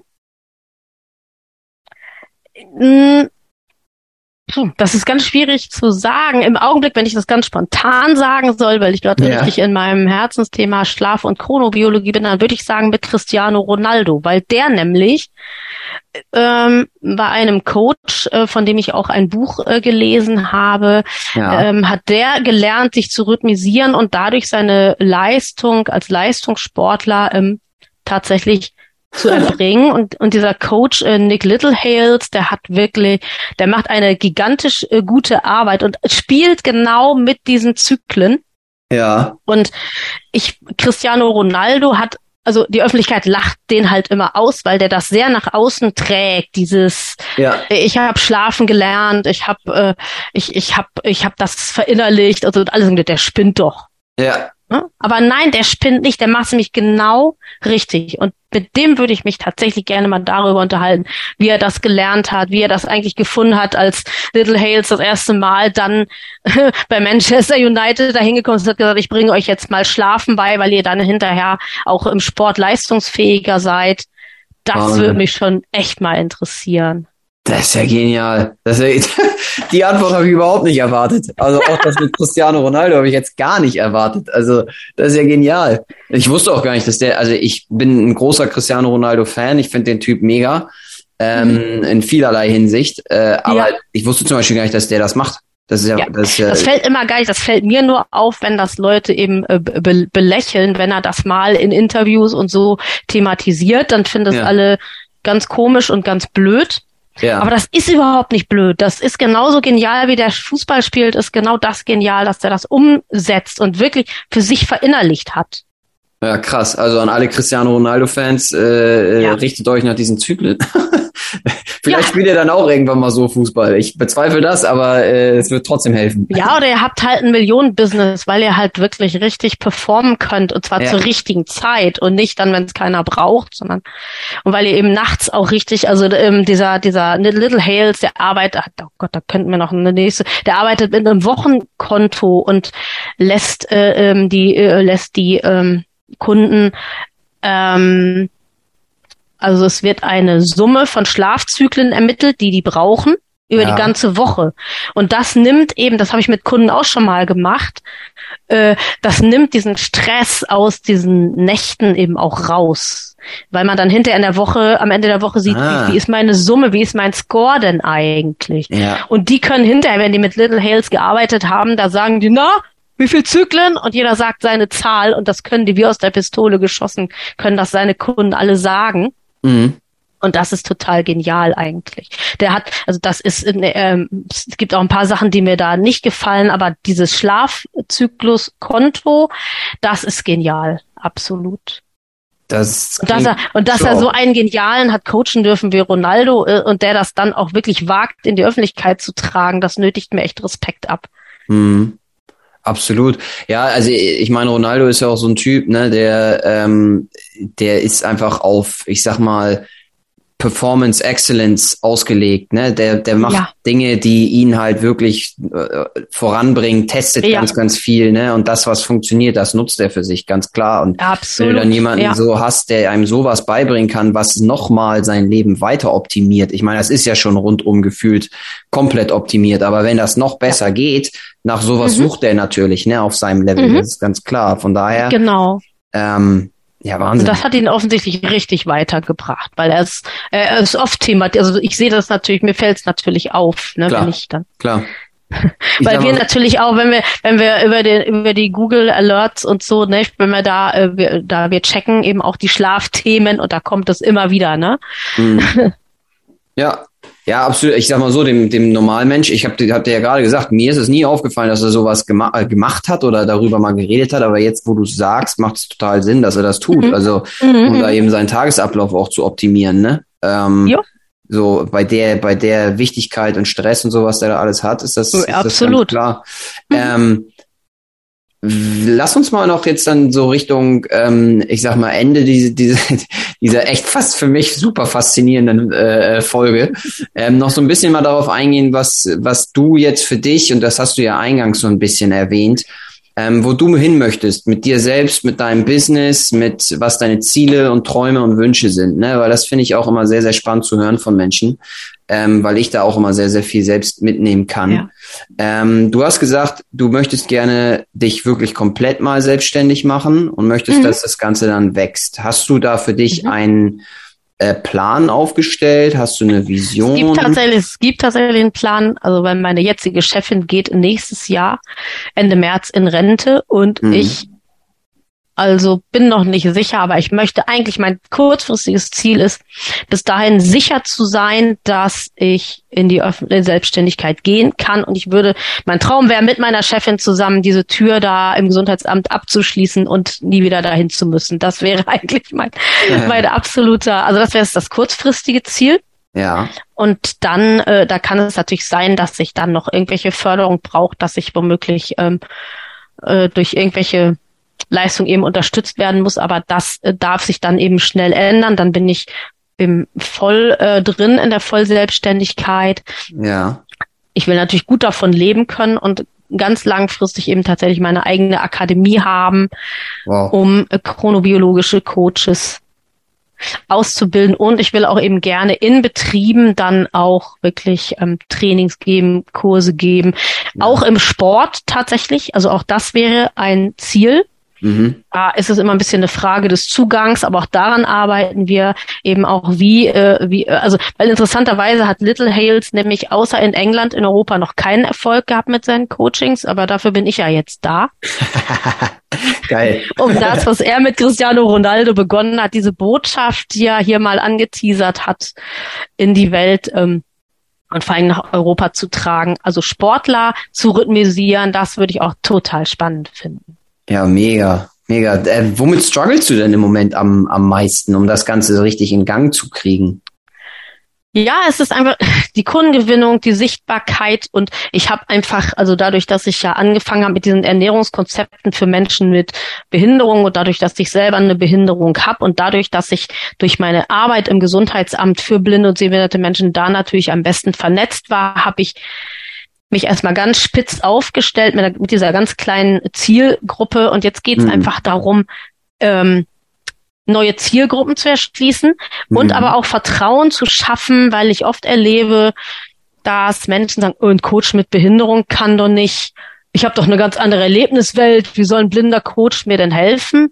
Mhm. Aber vielleicht könnten wir mit diesem Podcast heute zeigen, dass das Thema Schlaf und Chronobiologie was ganz Inklusives äh, ist und dass es total Wurst ist, ob der Schlafcoach blind ist oder nicht, weil am Ende des Tages schlafen müssen wir alle. Ich habe mal ja. irgendwann mal auf LinkedIn geschrieben, Schlaf ist das inklusivste Thema der Welt weil das, den Schlaf brauchen wir alle, egal wer und was. Und selbst wenn wir nur eine Pflanze wären, auch dann müssten wir mal die Blüte abends schließen und müssten zur Ruhe kommen und müssten äh. wieder wach werden, möglichst. Da hast du wohl recht. Da hast du wohl wirklich recht. Ähm, ja, dann würde ich sagen, dann haben wir es für heute. Sehr cool. Die, Sehr die, cool. Erste, die, die, erste Runde von hoffentlich mehreren. Also ganz ehrlich. Würde mich freuen. Das würde ja, mich ich, auch freuen. Da hätte ich total Bock drauf. Ich mich, ich mich auch. Also ich, ich kann dir nur sagen, ich bin baff. Ich, äh, ernsthaft, ich fand es faszinierend, was du da von dir gegeben hast. Ich fand auch die Art und Weise, wie du das erklärt hast, sehr, sehr genial, strukturiert, durchdacht. Jeder, der zugehört hat, hoff, also ich konnte eine Menge mitnehmen hier, definitiv. Wir haben auch echt viel aufgeschrieben. Ähm, und ich bin immer so ein Typ persönlich, ich denke dann darüber im Nachgang auch immer noch mal nach. Ne? Also und darum, das, deswegen sage ich es eingangs ja immer, darum geht's bei diesen, bei diesen, bei diesem Podcast im Allgemeinen. Und äh, mhm. deswegen möchte ich auch die Leute da nochmal auffordern, die sich das hier jetzt äh, angesehen haben oder angehört haben, ähm, wenn ihr irgendwas mitnehmen konntet heute, ihr Lieben, und ich mich würde es wundern, wenn ihr es nicht getan habt, weil also das geht ja gar nicht, dann gerne das Ganze verbreiten und teilen ähm, und vor allem auch. Genau, und äh, komm auf meiner Homepage vorbei und tragt gerade sagen in meinen Newsletter ein, wo es ja auch immer wieder Infos gibt und immer wieder auch oder auch in meinen Biorhythmus-Podcast, der heißt wirklich einfach ganz einfach schlicht Biorhythmus. Ja. Also definitiv und die Nina hier promoten, weil das ist ja mega, was du machst. Ähm, und Danke. da, wo du das gerade erwähnt hast, ich habe es mir auch hier nochmal notiert, weil ich es wichtig finde, dass man das nochmal anspricht. Du hast deinen eigenen Podcast auch. Mhm. Ähm, willst du ja. da vielleicht noch ein, zwei Worte zu sagen? Ich habe den Biorhythmus-Podcast, äh, den gibt es im Augenblick äh, fast überall, wo es Podcasts gibt. Bei Amazon habe ich ihn noch nicht gelauncht, aber er ist bei Apple, er ist bei Deezer, er ist auch bei Spotify, ja. weil das erschienen mir so die wichtigsten Vertreter zu sein. Hm. Und äh, da gibt es immer wieder mal, also es gibt Folgen zum Thema Schlaf und Chronobiologie natürlich. Es gibt auch immer wieder mal Folgen zur Ernährung und es gibt auch immer mal so Folgen zur ähm, Persönlichkeitsentwicklung. Es gibt auch mal Gäste und aber natürlich ist das Dach, unter dem das stattfindet, immer das große Thema Leben mit den biologischen Rhythmen. Hm. Und ihr Lieben, das Ding ist, wir wissen, wir haben noch nicht ganz rausgefunden, wie viele Plätze es denn gibt, aber das Teil ist äh, im Gesundheitsbereich schon auf Platz 70. So, mhm. Müssen wir noch mal nachschauen, wie viele es denn gibt, aber... Das weiß ich, das konnte ich nicht ermitteln, aber ich habe mich riesig gefreut, als die Mail von Apple, also bei in den Apple Charts ist das. Spotify ist da ein bisschen zögerlicher, die möchten immer erst ihre eigenen Produkte promoten, aber Apple hat mich auf 70 gelaunt, äh, geranged schon mal.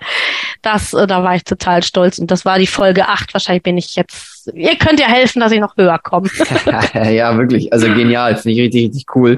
Haben mir auch total gefreut. Das sind diese kleinen Erfolge, die man dann auch mal feiern darf. ja, absolut. Und ist auch erwähnenswert. Deswegen dachte ich, das hauen wir hier definitiv nochmal raus. Und ähm, ja, nee, also wie gesagt, ähm, ich kann mich nur nochmal bedanken bei die Nina, war eine geniale Folge, hat mir sehr, sehr viel Spaß gemacht und an alle, ich fand's auch super. an alle Zuhörer ähm, und, und Zuschauer, ähm, ja, ihr findet alle Infos dieser Episode in der Beschreibung wie immer und ähm, findet auch die wichtigsten Themen, hau ich alles da rein und äh, ja, Nina, ich würde mich freuen, wenn wir uns noch mal äh, noch eine zweite, dritte machen, ich vielleicht bei dir auch mal zu Gast sein kann, falls sowas geht. Ähm, und ansonsten würde ich sagen, ihr Lieben, ähm, hören wir uns beim nächsten Mal. Macht's gut. Bis dann.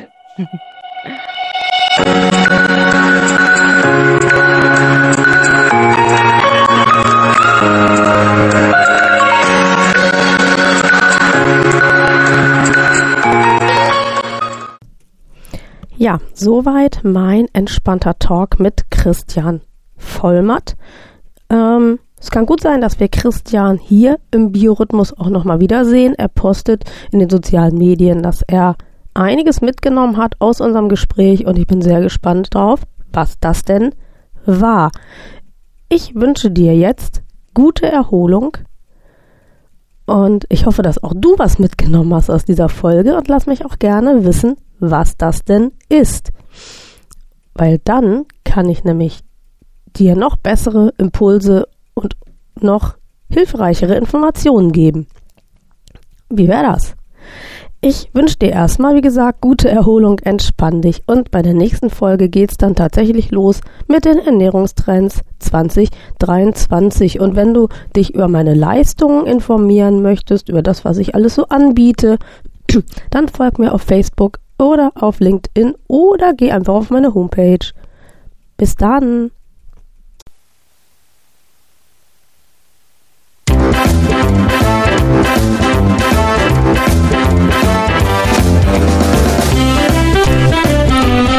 Das war Biorhythmus, ein Podcast von BEB Schweppe. Und BEB steht für Besser Leben mit dem eigenen Biorhythmus. Die Kontaktdaten. BEB Schweppe, Inhaberin Nina Schweppe, Triftstraße 19, 21255 Torstedt. Telefon 04182 220 3857. Die E-Mail-Adresse Kontakt wie der deutsche Kontakt geschrieben. Kontakt at beb-schweppe.de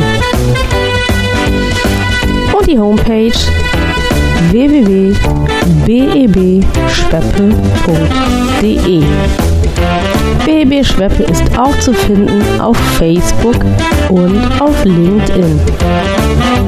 Das Podcast-Cover wurde gestaltet von Frank Walensky Schweppe, Hegestraße 17, 20249 Hamburg. Und die Musik für den Podcast, die stammt von Wolfgang Valentin.